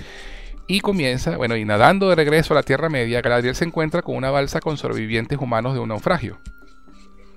Interesante. Muy interesante. Estos son humanos que vienen de Jorden. O pareciera. Pareciera. No, no, Por- no, no, porque no queda claro. no estamos seguros. No estamos seguros. pero porque, pareciera. porque están hablando de que los orcos atacaron su hogar. Porque está el misterio de que nadie, ah, claro, nadie cree que hayan sido orcos porque nadie ha visto orcos en no sé cuántos años. En este episodio nos enteramos que los orcos han estado cavando túneles Exactamente. y se han estado movilizando bajo tierra. Y por eso es que no los han visto. Exactamente. Entonces, de- y de hecho, esa escena hacia el final del capítulo del, del orco peleando con, con, con, con Bronwyn y Theo o sea, en la casa, espectacular. Pero bueno, vamos por parte. La parte de Galadriel tiene para mí uno de los momentos visuales más arrechos del- de, la serie hasta ahora, que es el ataque del monstruo marino. Wow. Eh, las tomas acuáticas, las tomas bajo el agua son Impecables. O sea, Bayo- Ba- Bayona jugó muchísimo con esto de bajar bajo el agua y luego subir y cambian las cosas cada vez que, que baja y sube y hacen cosas fantásticas. Entonces, Galadriel echándole bola nadando solita en ese medio del océano, yo, yo- yo decía, coño, esa está como Dory. Nadaremos, nadaremos, coño, para regresar para su casa a punta de nadar. No joda, hay que echarle bola. O sea, el problema es que los elfos son arrechos y resistentes. Sí, te iba a decir, eso, Este- eso es tema élfico, porque de verdad. Sí, sí. Y se- entonces, claro, se consigue con estos, naufra- con estos náufragos humanos y, y, eh, pasan cosas interesantes. Primero, lo primero que hace es esconderse las orejas, Exactamente. Exactamente. ¿no? Lo eh, porque sabe que hay un tema ahí de prejuicio. Eh, segundo, finge ser humana y estar cansada. Exacto. Y eso me- y ese detalle me pareció arrechísimo, porque en lo que la descubren, la cara se levanta y se para firme. Exactamente. Exacto. Se le acabó el cansancio. Sí, sí, sí, sí. No, no, no. Es- es- eso, que- eso que fingiera me encantó también. Sí. Este, y, el, y, este- y está el tema de, la desconfianza, ¿no? Nos atacó un monstruo marino. Y entonces, mira, mira, viene un barco, nos va a ayudar. No, no es un barco, es el monstruo que todavía tiene las velas de tu barco encima y está, y está atacando otra vez. Y, la, y además es muy arrecho porque tú ves como la vaina de los humanos. Hay una, hay una tipa en este, en este grupo de náufragos que es la que, la que convence a los demás de que la suban a la balsa. ¿no? Que dice, coño, que no, no- ser crueles no va a ser nuestra forma de hacer las vainas, este, vamos a ayudarla. Y en lo que aparece el monstruo, la elfa lo trajo Sí. y lo- la tira, le y la empuja para empuja, el mar. sí, Pues, chamo, sí, sí, sí. Hija de puta. Verga, claro, porque como es una elfo, ahí sí, chao, ¿sabes? Sí, sí, Este, sí. Y, eso la, y eso la salva, porque eso es lo que, eh, si no se lo hubieran comido también, Exacto. que la, que la empujaran para el agua. Y está ahí un señor, un, un chico joven que se llama Halbrand, que es el único que sobrevive ese ataque del monstruo y quedan ellos dos en un pedacito de balsa hacia los Titanic. Este es interesante porque hay teorías de, de que ese chico Halbrand puede ser Sauron. Porque hemos hablado de que, de que Sauron en esta época todavía no era el Señor Oscuro. Y sabemos que Sauron se, dio a conocer como Sauron el Hermoso ante los elfos. Y es quien los convence de, de hacer los anillos. Exactamente. ¿no? Este, este, el Sauron el, engañ- el, el de Deceiver, Ajá, como exacto. lo llamaron exacto. después. El Sauron el, el engañador. Pero en su momento era Sauron el hermoso. Y suponía que era un, un tipo tan hermoso que los mismos elfos que estaban fascinados con él. Y, lo, y, y logra convencer a Celebrimbor de, de hacer la forja para hacer los anillos de poder. Y de convencerlos a hacer el secreto del anillo único. Exactamente. Este, otra gente dice que el señor que cayó del cielo puede ser Sauron también. Hay teorías y teorías. Pero bueno, el punto es que se queda con este señor Halbrand de las tierras del sur, que explica que está huyendo de orcos. Y tienen que trabajar juntos para sobrevivir una tormenta. Y quiero condensar toda esta parte y hablarlo por bloques porque de verdad me parece rechísima toda esa parte. Eh, Galadriel eh, y él tienen sus choques porque la- Galadriel sigue con su sed de venganza y le dice una vaina así parecida a, o sea, yo he pasado, he estado luchando contra este mal por unos miles de años Exacto. y a ti, no, a ti no te va a alcanzar la vida para nombrar a las personas que yo he perdido. Sí, sí, tal cual. Sí, sí, sí. no, ese diálogo. O sea- te- te- te- te- no te alcanzaría la vida para nombrarlos solamente, ¿no? Brutal. Sí, sí. pero y termina salvándole él la vida a ella, que queda atrapada en una tormenta, en un, se le enreda en la cuerda en un pie y se va para abajo y él le salva la vida. Y le salva la vida porque consigue la daga y la, y la corta. Y, y, ese, y, ese, y ese fragmento de la historia termina con ellos al día siguiente siendo rescatados por un barco que no sabemos de quién es. Hasta, hasta ahí queda. Pa, pa, pa, pareciera no, no parecía. Yo al principio pensé que era elfos, pero después, después lo pensé bien. No, son, hombres. son hombres. Exactamente. Son hombres. Yo creo que son la gente de Númenor, los hombres. Eso te iba, eso te iba a decir, y por eso, y por eso van al, al y por eso vamos ahora a, a Númenor. a Númenor y todo. De, hecho, acabo de leer aquí nombres importantes. Este. Sí, sí. ¿Como quiénes? Ajá. Ajá. Claro, eh, Isildur tiene que estar Exactamente. en esta serie. Pero no, pero yo no, o sea, pero, sí, claro, pero no, o sea, ahorita leyendo un poquito mientras conversábamos. O sea, eh, el Endil es el papá de Isildur. Exactamente. Entonces, Entonces, el Endil y Isildur tienen que estar aquí, porque si esta es la historia de la última gran alianza, esa es la historia de, de, la muerte de Elendil. Exactamente. Y, y, la, y, la, traición, de Isildur. Isildur exactamente. Eh, pero, no había, pero no lo había leído. Este, ya, ya. El tema es que aquí habla de, marineros. Por eso, por eso, pero no, nuevamente, hasta ahorita, hasta ahorita es que lo leo. Hasta ahorita es que lo leo que estaba, investigando un poco. Entonces, claro, bueno, nada, para mí ese es el tema de, de, que pudieran ser ellos los que precisamente lo están rescatando. Exacto, ellos son los que están rescatando y vamos a, y vamos a ver a Númenor, la ciudad, del, la ciudad de los hombres, y, no de los hombres pobres como esos del sur, sino estos hombres del norte. Exactamente. los de mucho, los, los, acaudalados, los, los, de las grandes ciudades, ¿no? La gente con real, por decirlo así. Sí, ¿no? La, gente de los este grandes, el, pueblo de los grandes reyes y todo el cuento. Eso, eso. La sangre de la que proviene Aragorn. Eh, entonces, bueno, nada. Esa es una, una de las historias del, del episodio. ¿Qué te pareció esa parte? Toda esa parte de Galadriel en el mar con este pana eh, eh No, me, me, gustó mucho. Además, eh, nuevamente, el, el, personaje de Galadriel, este personaje me gusta bastante. Me gusta que sea el centro de historia. Me gusta, me gusta su protagonismo. Me gusta, me gusta que vamos a ver, o sea, que ya sabemos hacia dónde va Galadriel, pero no sabemos de dónde viene.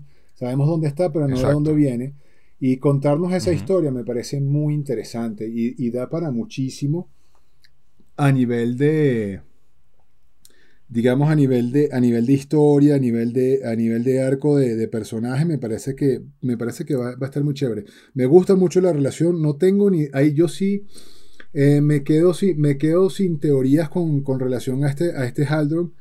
Prefiero Haldron, prefiero, voy a esperar. Voy a esperar a ver qué me quieren mostrar. No me voy a llenar la cabeza de demasiadas cosas, que si es Siempre, eh, siempre interesante, siempre interesante especular mientras. No, a mí me, siempre y cuando sea de buena línea. A mí me gusta especular, pero con este personaje en particular, la verdad es que estoy bastante en blanco. Creo que pudiera hacer cualquier cosa e incluso nada. Y tampoco quiero llevarme. Eh, quiero que la, quiero que la serie me sorprenda. No quiero que me pase como. Eso como ha, venido pasando últimamente con las series de Marvel y DC, que uno, el, hiper, el, el, over, el overhype termina decepcionándote. Porque terminas haciendo. terminaste, y, esto está pasando mucho en, en series. Eso, eso, eso, me recuerda a toda la debacle de Mephisto confirmado. Total, total. Entonces, no. O sea, yo, por ejemplo, no. O sea, me encantaría que el personaje que cayó del cielo sea Gandalf, pero si no lo es, pues tampoco voy a, tampoco me, tampoco voy a tirar a vamos a no, me voy a echar a morir. Este, lo que sí estoy seguro que, que no, y, y, lo hablaremos en el próximo, es que el eh, eh, eh, mínimo es de la raza de los magos y es el que, y es el que, el, digamos, el precursor de lo que, de lo que, de, lo que eventualmente serán los magos. Porque hemos, en, la, en, la, en, la, historia nos han presentado todas las, creo que son las cinco grandes razas, faltan los magos y deberían ser ellos. ya, ya hablamos de los hombres, de los elfos, de los enanos, eh, de los, los, orcos. los, orcos, los pelusos, no solo nos faltan los magos. Y obviamente tú, tú ves en todo el tema como el, eh, además no hablamos de eso, pero como visualmente cuando el tipo está hablando así y se y se acercan todos Pero los es que, árboles así. Claro, por eso que eso, eso, eso, eso, eso pasa en este Ah, perdón, el es claro, por eso es que no hemos hablado, porque porque ya vamos para allá. Exacto. Pero bueno, Exacto, volviendo, exacto. volviendo, Tranquilo. Hold, Hold hold your horses. Hold your horses. volviendo, volviendo a lo que estamos hablando en bloques, este, la, la historia de Galadriel y este, este muchacho me encantan.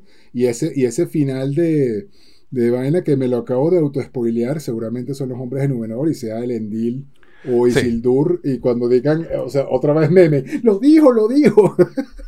Sí, sí, sí, sí, sí, sí, tal cual, tal cual. Isildur, me acuerdo del, del momento. Eh, tal cual, eh, eh, el cuando Elrond dice, yo estaba allí hace 500 años cuando la sangre de los hombres nos falló. Exactamente. Y, y el, y el grito famoso, ¡Isildur! Sí, sí, sí, sí, sí. sí. Ay, Dios, Dios, qué maravilla de universo. Es una cosa, inciso aquí, chamo. O sea, de verdad, este universo, amo este universo de verdad. Yo te- O sea, es fantasía, fantasía en estado puro y que a diferencia de Game of Thrones, pues que tiene, sigue siendo fantasía medieval, pero tiene este toque cínico, realista, de, de que el mundo es una mierda, de que todo el mundo crudo, es una mierda, crudo, de, de muy crudo. esto es, A mí me gusta esta fanta- a mí me gusta esta fantasía donde el bien y el mal están delimitados, donde, donde, eh, eh, donde que tiene esta, este toque mágico de la fantasía que, que, que no tiene Game of Thrones. Ah, porque exactamente. Game of Thrones tiene un toque más realista, ¿no? Sí, el, el, eh, Game esta- of Thrones es más, más lo político y todo el cuento, Sí. todo el cuento, y esto, y esto sí es más mítico, fantasioso, que a mí también me encanta, me hacía Sí. falta. De hecho, tío, Sí, y hacía falta, te- eso, ese era mi punto, mi- hacía mi comentario- y de verdad que... No, que lo que iba a decir, que de verdad, que porque han querido compararlas a las dos series, obviamente, Nada que porque aparte, aparte que se están emitiendo casi al mismo tiempo, eh, son IPs este, muy populares que lidian con fantasía medieval, pero de dos formas completamente distintas y radicales, brother, no se parecen en Y no, nada. Eh, no, hay, no hay punto no de hay comparación. cada uno está en un extremo completamente opuesto a la otra. Sinceramente, si el que diga sí. lo contrario está loco. Eh, Sí, más, más allá de que, más allá de que son ambi- ambientaciones eh, fantásticas e históricas, no hay absolutamente ninguna relación entre Game of Thrones y, y El Señor de los Anillos. Y Eso. eso es lo que me gusta. Que yo puedo ver las dos Eso. cosas sin, sin sentarme a comparar, sin sentarme, sin sentarme a decir, esta, o sea, eh, señores, no, no, está, no, no nos pongamos Marvel DC. Ya estoy harto de esto. Estoy fastidiado. Entonces, Sí, ahora, sí. ahora, ahora se van a poner Sí. que eh, los fanáticos de Game of Thrones versus los fanáticos de Lord of the Rings. Señores, nada que ver. sí, sí, qué fastidio. Nada total- que ver. Totalmente. De hecho, eh, me- Bueno, para, mí, para, mí, para no, lo que te iba a comentar es que para mí es un refrescamiento finalmente tener estas dos series y salir un poco del tema de superhéroes. eh. O sea, creo que los universos se están saturando demasiado y necesitamos un poquito de frescor. Entonces, sobre todo con El Señor de los Anillos, encuentro mucho ese, ese refrescamiento. Sí, totalmente, totalmente. Bueno, entonces nada, vamos al siguiente bloque histórico. Nori y Poppy, o Amapola, mantienen el extraño en secreto de los otros, de los otros pelusos y le dan comida y refugio. El tipo no habla idioma. Este, tiene estos poderes que cuando grita se mueve todo. ¡Ah! Impresionante. Uf, increíble. Este, y, pero a mí la- el, el- el momento que más me gustó de, de, esa, de este bloque es cuando usa las luciérnagas. Y esa es otra referencia que me hace pensar en Gandalf. Exacto. ¿Cómo, cómo les habla? ¿no? Que se pone la, la luciérnaga en la mano y le susurra algo y la luciérnaga sale. Tal cual. Tal y cual. se muestra como una constelación de estrellas. Él hace como unas marcas también, unas runas. Eh, este, pero no sabemos, realmente todavía no nos han dicho quién es, ni qué hace ahí, ni qué pasa. Pero lo que sí sabemos es que el papá de, de Nori se fractura un pie. Exacto. Entonces, y ellos que son nómadas, es grave porque entonces eso quiere decir que él no se puede movilizar. Exactamente. Y están por movilizarse porque obviamente están pasando cosas raras y, y se quieren mover. Vamos a ver para dónde va eso. Este, lo único que se saca de este bloque realmente es que el, este señor, el este extraño, tiene ciertos poderes mágicos y está buscando una constelación de estrellas que Nori no reconoce. ¿no? Y, y- y de ahí no nos han dicho más nada. Sencillamente tenemos visualmente que el tipo tiene este poder, que no habla el idioma, que no recuerda ni mu- mucho de quién es, de no, de pareciera no, no, saber dónde está, este, y que tiene este poder de, de- este, esta magia, usó esta magia con las luciérnagas. ¿Será Gandalf? ¿Será un mago? Pues ya veremos. Pero ¿qué te llamó la atención de esta parte? De, no, la, la, la, la, parte que mencionas del, de las luciérnagas me pareció increíblemente, visualmente Una escena muy, muy bonita. bonita. Eh, sobre todo porque después te quedas muy triste porque después de que tú ves toda ese, ese, esa espectacularidad con los árabes, mueren. Sí, y cómo, cómo, muere, cómo muere la primera en la mano de, de Nori, de Nori o de Poppy, De Amapola. de. Amapola, Este, de Poppy. me pareció visualmente muy poderoso y, y- y con un mensaje, con un mensaje, con un trasfondo de mensaje eh, que, que- que vamos a estar viendo a lo largo de la serie, ¿no? Este, Sí. Eh, Sí. Nuevamente, quiero creer que es Gandalf. eh, quiero creerlo con todas mis fuerzas, como, como, como ya sé que todo el internet está en ello, pero es que claro, cuando yo lo vi, incluso físicamente, flaco, la barba, el Sí. pelo, este, Sí. todo, to- pudiera ser que todo, todo, que no lo, Todo apunta, Ah, todo todo apunta apunta- que podría todo ser. apunta sí. que podría ser y también todo apunta a que, no, a que nos, nos quieren hacer creer que sí y después que no, no lo sé. No creo que, tú sabes que no creo que no, ¿por qué? Por, por varias razones. Una, eh, porque ya que estamos hablando de este punto, porque quiero teorizar, Claro. ya tenemos nombres importantes de- en la serie, Acabo, acabamos de hablarlo, de Dendiri, Sindul, este, Que le, que Lebrim, que Kel- Lebrim Celebrimbor, Borel, ¿no? Elrond, Durin. Eh, ¿Por qué no? ¿Por Durin, qué, Galf- por qué. Gandalf no? ¿Por qué no? Why not? Y, ese, y para mí, y para Exacto. mí sería un, una, un- un- una, presentación, una presentación de personaje Brutal. brutal, cayendo del cielo un Brutal. meteoro. Brut- Sí. O sea, por, Sí, se, sí. se- se fue por encima de elfos de, de todo el mundo. Esa presentación de personajes. Exacto. Entonces, bueno, pero vamos a esperar a Sí, ver. sí, no, arrechísimo. Vamos a esperar. Y, y, Ya met- veremos, y ya meter, y meter un nombre inventado. ¿Para qué si ya tienes un nombre establecido y, y- y ya? Haz el fanservice. Bueno, eso es lo que, eso es parte, es parte de lo que critican los más, inse- los más intensitos. Ya, ya veremos qué, qué, qué es lo, qué es lo Vamos que a ver cuánto tiempo nos ¿no? dejan con la duda. a lo mejor, a lo mejor, a lo mejor es un personaje de los libros que no son, que no sabemos quién. También puede ser. Pu- puede ser, puede, o sea, pero hablo, hablo de los mayas, de los magos, de los mayas. Ma- ma- O sea, mago es. Puede ser, puede ser uno de los magos, puede ser uno de los magos azules. Puede ser Radagast. ¿Sabes? O sea, no sabemos. Pensé en Radagast, pero ¿por qué usar a Radagast si puedes usar a Gandalf? Eh, eso, pero yo lo pensé. Sí, sí, no, no. Ojalá, vamos a Sí, sí, no, yo estoy, yo estoy de acuerdo Va- contigo. Yo, también quiero que sea Vamos a ver nos, vamos a ver qué, Este- vamos a ver qué nos dicen. Y que sea. Y que, y- y- A lo mejor, amor, amor termina siendo Sauron. No jodas. ¡Oh! Sería muy fuerte. Pero bueno, este, lo siguiente que sucede en la historia es Arondir va con, con Bronwyn a, la- a- a los túneles debajo de Horden porque encuentran la ciudad destruida. Además que obviamente eh, tienen esa conversación donde, donde Arondir tiene implícito ese, ese, esa desconfianza hacia esos, esos humanos. Exacto. ¿no? Y, tiene, y tiene una discusión pequeña con, con, con Bronwyn donde le dice, coño, ese es mi gente, pana. O sea, Sí, sí, sí. mis amigos y mi familia. Sí, sí, sí, sí, sí. Y es un tema, es un- es- me parece muy bien que estén tocando esto porque es lo que te digo, esa va a ser, es- esta historia termina en la gran última alianza, perdón, en la última gran alianza, Entre hombres. entre elfos y hombres. Donde todas las razas de la Tierra Media se unieron por última vez para vencer a Sauron. Entonces, eso, o sea, eso va a ser épico. Va a ser muy épico. Que, vi, que, vi, que vimos pedacitos de eso en el, el prólogo de la comunidad de Exactamente. esa última gran batalla. Exactamente. Entonces, bueno, eh, en- entran en los túneles que, que están bajo, bajo la ciudad de Horden y, se- y, y nos ella, regresa a avisarle a la gente del pueblo donde vive este, qué está pasando, que están todos muertos eh, o desaparecidos en Horden. Bronwyn se queda, eh, perdón, Arondir investiga esos túneles bajo tierra y termina siendo capturado.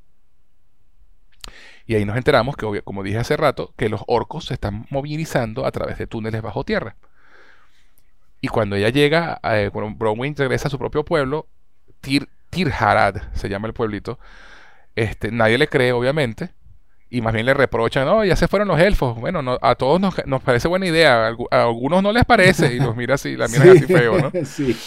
Este, y la tipa se va a su casa y encuentra que el hijo ya estaba metido en peos porque uno de los elfos, uno de los orcos estaba ahí metido en la casa.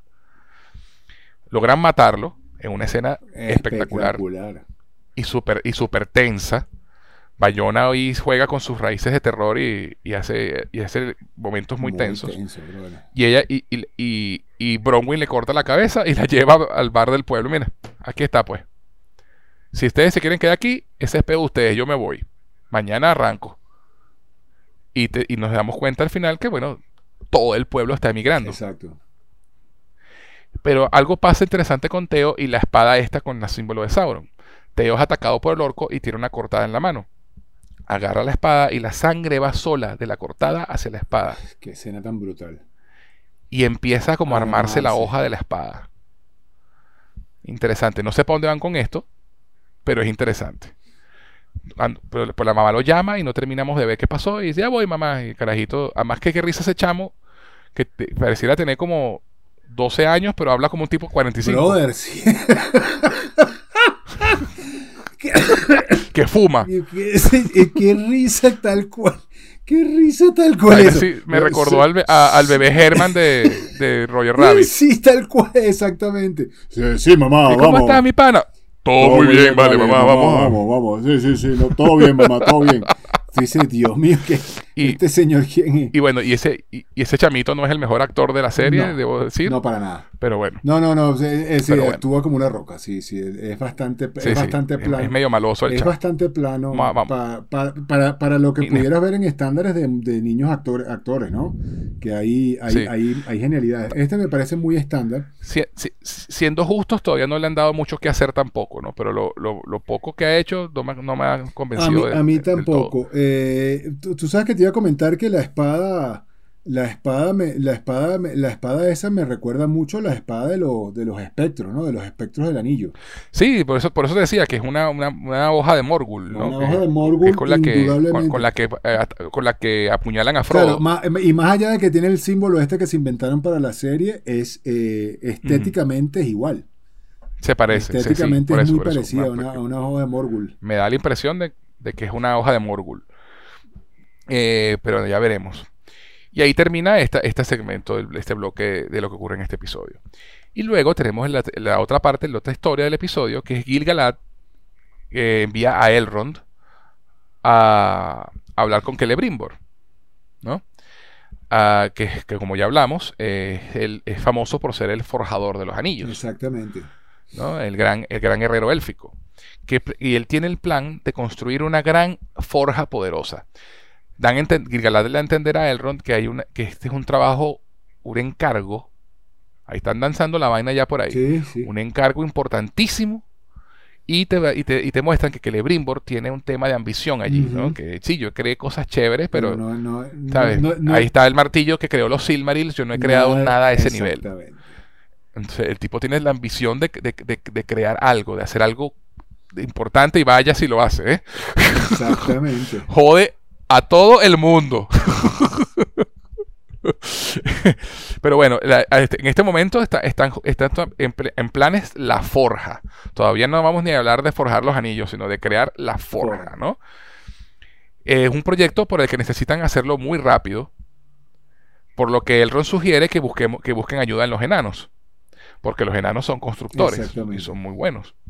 Y como el, aquí, te- como hablamos hace rato, Elrond resulta que es amigo del príncipe Durin el cuarto, ¿no? En Dûm.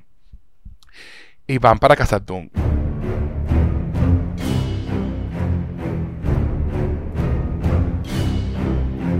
Me encantó ver Moria en su esplendor, Wow. chamo. Increíble, brother. Increíble.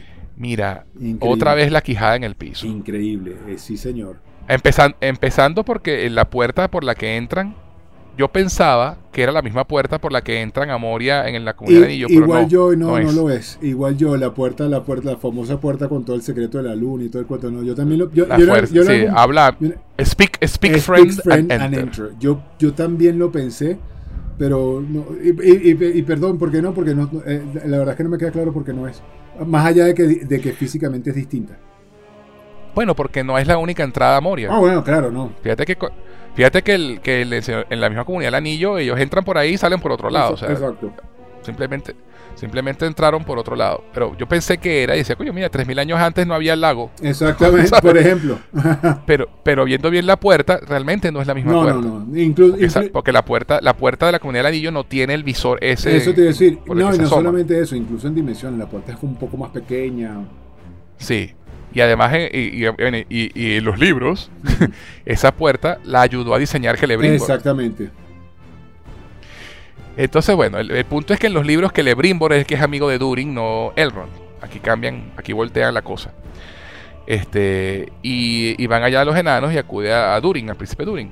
Pero Durin está molestísimo, no lo quiere dejar entrar y, de hecho Elrond tiene que invocar un ritual muy eh, sagrado de los enanos para que lo dejen entrar. Muy Chamo, el actor, el actor que hace de Durin es, mi actor favorito de la serie hasta ahora. Espectacular, espectacular. Qué bueno. Chamo, a mí siempre me han gustado los enanos como raza. Yo siempre los comparo con. Para mí son los maracuchos de la Tierra Media. Tal cual ruidosos, les gusta cantar, les gusta comer, les gusta beber. son, no, no, son, divertidos, son bicharacheros. Son divertidos, son relajados y vainas, son, mal, son, gritones. Exactamente, exactamente. Para mí, chamo, son los maracuchos de la Tierra Media. Para los que no conocen, eh, eh, los maracuchos es, una, una, una, región de, de, Venezuela donde vivimos, donde yo vivo, de donde somos Diosías y yo. Y, son, y tienen esa personalidad. Son gente muy alegre, muy festiva, les gusta beber, les gusta comer, son muy alegres, muy, muy alegres. A mí siempre me han parecido los enanos que son los maracuchos de la Tierra Media, definitivamente. y, y, bueno, eh, hacen este ritual que tienen que romper piedras con martillos hasta que uno de los dos se canse. Y yo dije, no, nadie le gana un enano en esta vaina. nadie. El pobre Elrond tiene que caerle a martillos al poco de piedra, obviamente pierde, pero Elrond siendo más inteligente utiliza esa derrota para que Duri se acerque a él y decirle, bueno, ok, me voy pues. Porque Duri le dice, si, si pierdes, el elfo va a estar eh, de, por vida, no puede pasar por tierras de enanos de por vida. Exacto. Y tú, dices, coño, pero este tipo está recho con Elrond, ¿qué pasó? No quedan panitas. Exacto. Y Elrond le dice, le dice, bueno, su, Alteza podría entonces, le molestaría escoltarme hasta la salida. Y aprovecha esa oportunidad para hablar. Resulta, claro, tienen 20 años, que Elrond tiene 20 años que no los visita. Claro, entonces tú te pones a pensar, claro, para un elfo, 20 años es nada, marico. Es, un suspiro. Exactamente. Es un suspiro. Y de hecho, eh, Durin se lo dice. O sea, para ti 20 años puede que no sea nada, pero para mí es casi media vida. A pesar de que los, a pesar de que los enanos también viven muchos años más. Sí, sí, exacto. Pero no tantos como viven los elfos. Los elfos son inmortales. Este, los elfos, a los que no lo saben, los elfos solo pueden morir, de dos maneras: en combate o de tristeza. Exactamente. Son las únicas dos formas en que los elfos pueden, pueden morir. Y de hecho es una cosa que no comentamos en el primer episodio, que cuando está, Galadriel narra, cuando estaban en Valinor, ellos no tenían una palabra para muerte. No, es verdad. Y luego cuando viajan de Valinor a la Tierra Media a pelear contra Morgoth este, y todo esto, descubrieron muchas palabras para muerte. Exactamente. Una, idea poderosa. Exactamente. Eh, bueno, volviendo al tema, este, los elfos, para los elfos 20 años es como para nosotros una semana, no sé, un mes. Sí, sí. Este, y claro, el, el Turing, está molesto porque eran amigos, muy amigos, por más de 50 años, por lo que comenta Elrond en algún momento. Y en esos 20 años no fue a su boda, se perdió el nacimiento de sus dos hijos. Y ahora vienes para acá a pedirme un favor, con tu madre. sí, sí. ¿Sabes? Entonces, claro, y tú ves a Elrond genuinamente sorprendido, porque es que en serio, para los elfos eso es nada. Exactamente. Un suspiro. Y, tienes que decir para defenderte. Y qué buena la respuesta de Erron. Felicitaciones por tu matrimonio y por tus hijos. Tal cual, tal cual. Quisiera disculparme con tu familia. Exactamente. Y, y Durin lo lleva a, su casa y le dice, pero no te quedas a cenar, le pides disculpas y te vas. nada de rememorar el pasado, nada de nada de huevonas de esas. Y llega la esposa de Durin, que me encantó la actriz, por cierto. Y el personaje. El personaje, todo todo. Y el Rod, amigo mío, y le da aquel abrazo y lo toca aquella cara de culo. Pero lo que más me gusta de la escena es que hay un árbol allí amarillo. Sí. ¿No? Eh, y es el árbol, un árbol de las, de las tierras élficas donde vive Elrond. Y se, sobreentiende, antes de que lo digan en la serie, que obviamente Elrond le dio ese, ese árbol a, a Durin y lo tiene sembrado en su casa. Y, lo, y después te enteras que el tipo lo cuida como si fuera un hijo. Espectacular, y como, realmente quiere lo amigo. dice, exactamente, como lo dice, como lo expresa la esposa. Que este, se burla que lo, cuida como un tercer hijo. Exacto. Entonces te das cuenta que, claro, obviamente está tan molesto porque es su amigo y lo quiere y está ofendidísimo. Y claro, el Ron, el Ron realmente está yendo a pedir un favor, sí. Pero también se da cuenta, coño, sí, mira, he descuidado a mi amigo, pues. Y con todo eso logra convencer a, a, Durin de que escuche la propuesta. Y aquí viene el segundo misterio de la, que plantea la serie. El primer misterio es quién es el extraño. Exacto. El segundo misterio, que ese es menos misterio, pero también, los enanos acaban de descubrir el mitri. Eh, sí, chamo. Eso es lo que yo creo que es porque no te lo muestran. No, te lo muestran. yo, pensé que era la. pero, pero el brillo, el brillo plateado me dice que. Yo, pensé que era eso o la piedra de Durín. O la, piedra de Durín, sí, la Arkenstone. El Arkenstone. Eh, por, también por el virillo y también por el peso que tiene luego, luego hacia, hacia el Hobbit, ¿no? Este, y sí, hacia la, la, de los, de los y todo el cuento de que es la joya más hermosa y toda la broma. Yo, yo, yo, pensé, yo pensé incluso primero en el, en el Arkenstone. Yo también pensé, yo también pensé primero en el Arkenstone, pero después pensando el color del brillo era más plateadito. Habría que o, puede, ser que, también es puede ser que sea el Mithril porque el tema está en que como vimos eh, Doom está en, en, todo su Exactamente. Y hay una línea de diálogo que dice Gandalf en la comunidad del anillo cuando llegan a, a Moria que me hace pensar que, más todavía que es el Mithril, porque Gandalf dice, los enanos cavaron demasiado profundo. Y demasiado, sí. Y, con demasiada avaricia. Exactamente. Sí, pudiera ser que se, cuando encontrar, pudiera ser también que, como dices tú, que es el Mithril y terminemos viendo el por qué este, se obsesionan y, la caída del y la caída de Moira eventualmente y la creación del Balrog. Eso, eso. Eh, el, descubrimiento del barro. El descubrimiento lo que, dice Gandalf es que cavaron tan profundo que desenterraron algo que estaba allá exactamente. abajo. exactamente. Porque esos Balrog, en la época de la primera edad, cuando Morgoth era, era el señor oscuro, él tenía un ejército de Balrog. Exactamente, exactamente, eso sí lo... ¿Y, y cómo lo llama Gandalf en la película? Un Balrog de Morgoth. de Morgoth, exactamente. Entonces yo creo que por ahí puede venir, porque además sabemos por uno de los trailers de la serie que el Balrog va a salir. Entonces, entonces puede ser eso, ¿no? Que los enanos en su avaricia de, este metal tan precioso, tan valioso, terminan devolviendo mierda a su propio hogar, minándolo, ¿no? Porque cuando tú vas allá, que, en ese momento ya era Balin, el, señor de Moria, este, es pura roca, no hay nada verde. No, no. Entonces es interesante ver eso, ¿no? Ver la, el, cambio eh, que, en Casa Doom de, antes y el de, y el de y el, y el de la época del Señor de los Anillos. Sí, sí, sí. Entonces, y, y claro, el, papá de Durin, que es Durin III, está desconfiado, coño, justamente ahorita viene para acá este carajo. Tal cual. claro, ya, tú ves, que, sí, que justamente ahorita que, que, acabamos de encontrar esto, este carajo viene para acá. Y él le dice, no, mira, papá, o sea, ese carajo es mi pana hace 50 años, si carajo me estuviera engañando, yo lo sabría. Y él le dice, bueno, tal vez sí, tal vez no, no sabemos. Entonces, ahí vemos que la avaricia de los enanos también los lleva a esta obsesión con, los tesoros, ¿no? Que es parte de lo que hacen con los enanos en, esta historia. Tal cual. Y bueno, básicamente, la propuesta de Elrond es, bueno, ayúdanos a construir. No sabemos su respuesta. Porque hasta ahí queda el episodio. Cuéntame, Josías, ¿qué te pareció toda esta parte de los enanos? Chamo, eh, nada más ver la gloria de Casa Doom, este, o, por lo menos un, un tease, ¿no? Un, vistazo, un glimpse. Al, un atisbo. Un, atisbo al, a lo espectacular de Casa Doom y todo, el, y todo el cuento. Es increíble. Los enanos también son de mi raza favorita. Eh, me parece que la que Durin, eh, eh, me, me pareció espectacular como personaje, eh, me lo disfruté muchísimo, es muy expresivo, no es tan, tan fácil bajo todo ese maquillaje, pelo, barba, no sé qué, ser tan expresivo. Tal cual. las caras que le ponía, la, cara de berrinche que le hace a, que le hace a a, a, Elrod, eh, la, cara que pone cuando la esposa lo regaña, cuando le dice, pero tú, pero dile que, que se quede. Genial todo. genial todo toda esa parte me encantó, los hijos me encantaron. Eh, tiraron un par de nombres ahí conocidos. Eh, después, después me. Después me puse a pensar en, en, todo lo que es poemas entre los enanos, sobre todo es muy importante el linaje, ¿no? Eh, Gimli, hijo de Glowing, por supuesto todo el enfrentamiento entre los elfos, en, los enanos con la vaina del martillo.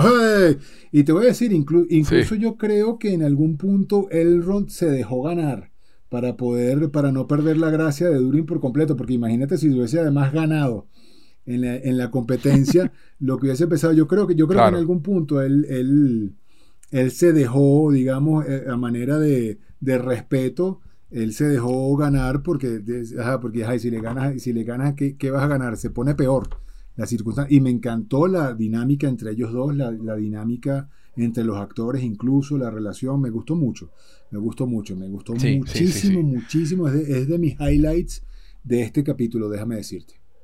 Sí, sí, sí, totalmente, totalmente, totalmente. Este, hablando ahorita este, de, del tema de, de los elfos con el tema de este elfo negro. El, el, este elfo eh, Arondir es un elfo silvano. Mm. Que no es de la misma raza. no. Y Elrond es medio elfo. Eh, que no me acordaba de eso, ¿verdad? Que lo llaman Elrond el, medio, elfo. Yo no me acordaba de eso tampoco, si te soy sincero. Sí, sí, no me acordaba tampoco, pero sí, el, el, Ron es medio elfo, no es elfo 100%. Este, pero bueno, simplemente me acabo de acordar de eso y quería mencionarlo porque me parece súper fascinante todo el tema, además de que da el, origen a que, como dijimos hace un rato, hay diferentes razas de elfos. Exactamente. Eh, y bueno, nada, este episodio, este segundo episodio me gustó muchísimo, un poquito menos que el primero, el primero me, me impactó mucho más, pero creo que también ayuda mucho el prólogo. Este, pero definitivamente dos episodios muy, muy, muy buenos. Este, de construcción de mundo, de, presentación de personajes y situaciones. Eh, también para mostrar, reflexionar los músculos de la producción, demostrarlo bien, la, alta factura que tiene la serie. Diosías, yo creo que aquí va, va, a coincidir también nuestro momento favorito del episodio. Dime tú cuál es tu momento favorito del episodio. Eh, oye, me la pones difícil, ¿no? Pero definitivamente eh, toda la parte, toda la parte en, en Casandun, brother. Este, totalmente, totalmente, totalmente. Que no hay, no hay tu tía. Creo que tiene mucho, creo que tenía demasiado peso Casandun como para, como para dejarlo ir este, como mi momento favorito. Y, y nuevamente, toda la dinámica entre Durin, la esposa, y Enrod me mató. O sea, fue el highlight para mí de la, de la serie. Sí. Sí, sí, totalmente. Mi momento favorito también es toda la, cena en casa de Durin con él y la esposa. Es, eh, demasiado buena esa, toda esa parte. Y este, quería comentar también que me, toda la, parte de diseño visual de, de Casa Doom me recordó mucho a un videojuego que se llama Dragon Age Inquisition. Donde hay, donde hay una parte en la que tú vas a una, a una región de enanos y es exactamente igual. ¿Qué tal? las, las cascadas, lo verde, las rocas, las, estatuas, todo súper igualito, pero se parece igualito, chamo. Y me recordó muchísimo, yo claro, ese, ese juego, eh, Inquisition, de verdad tiene, bebe mucho de, la mitología de Son los Anillos. Eh, lo que este, pasa es que, bueno, visualmente. Eh, acuérdate que esta, esta, si no estoy mal, o si no estoy mal, no, estoy, estoy completamente bien. Esta es la, esta es la, esta es la primera de, o sea, todas las referencias épicas fantásticas vienen del Señor de los Anillos. Este, eh, eh, Tolkien fue el primero. Es, la más, o, la más, creo que es la primera y la más influ y la más y, la más la, de mayor influencia. Porque también está Calabozo y Dragones. Este, porque sabemos que los elfos, orcos, todas esas, cosas existían eh, antes de, Señor sí, los Anillos. Sí, sí, sí, sí, Este, la única raza original de Tolkien son los, los hobbits. exactamente, es verdad, es verdad Este, este, pero ciertamente Señor de los Anillos es la más influyente y, y, y, de las más nombradas junto con Calabozos y Dragones. O Calabozos y Dragones no es tan mainstream ahorita como lo es El Señor de los Anillos, gracias a las películas de Peter Jackson. Sí, sí, sí, sí, sí. Pero estamos, estamos hablando de, unos libros que son el segundo libro más impreso y leído de, la historia después de la Biblia. Entonces, eh, pues mira, El Señor de los Anillos realmente su influencia no se puede negar para nada. De verdad que sí. Bueno, compadre, creo que con esto ya podemos darle fin a esta reseña por esta semana. Sí, sí, sí. Dos episodios. A, partir, a, partir, de la próxima semana sí va a ser un episodio por semana. Así que bueno, estaremos pendientes para, para seguir conversando y, viendo qué sorpresas nos trae esta tal serie. Tal cual, tal cual. Tal cual. Como siempre, un verdadero placer contar contigo, Diosías. Gracias. No, hermano, para mí es un gran gusto. De hecho, te, te digo, Así te es. digo, eh, te- te- te- terminando este podcast me voy a me voy a ver la trilogía original, al menos uno. Eso, en la versión extendida, que está ahorita en HBO Max, eh, que la quiero ver, eh, la quiero ver, la quiero ver. Me dieron muchas ganas de regresar a la Tierra Media, En también está en Amazon Prime, ¿oíste? Y creo que ya está en 4K. Eh, pero creo que la versión extendida solo la tiene HBO. Creo que ese fue el, ¿Sí? creo que ese fue el business. Sí, porque la, la- la original Ah, está en, en Amazon. Eh, obviamente, pero creo que la Porque las acaban de poner. ahorita. exactamente, pero no estoy nada. seguro si la versión extendida la tenga solo HBO. Ya. Eh, Igual ya, te- Ya. te- después te Ya. cuento por privado. Pero, pero indudablemente eso, me dieron eso. ganas de regresar a la, a la Tierra Media. Indudablemente. Perfecto, sí, indudablemente. Bueno, compadre, antes de irnos, ¿dónde podemos encontrarte en las redes sociales? Arroba Diosías en todas mis redes sociales, presentes, pasadas y futuras. Perfecto. Y a quien les habla pueden encontrarlo tanto en Twitter como en Instagram como arroba Gus en Jose, G-U-Z en Jose. Adicionalmente, si quieren escribirnos para hacer cualquier com- comentario, dejarnos un saludo o lo que prefieran, pueden hacerlo al correo cinefilia y otras hierbas gmail.com cinefilia y otras hierbas gmail.com Bueno, Diosías, como siempre, un gustazo tenerte en el podcast. De verdad no puedo esperar a la próxima semana para que conversemos sobre el tercer episodio del Señor de los Anillos, los Anillos de Poder. Igual, hermano, igual, igual. Estamos pendientes. Y ustedes, mis cinéfilos, no olviden comentar, compartir y suscribirse a nuestro podcast para que no se pierdan ni una sola reseña de cada uno de los episodios de El Señor de los Anillos, Los Anillos del Poder, aquí en Cinefilia y otras hierbas. Les habló José Enrique Guzmán. Hasta la próxima.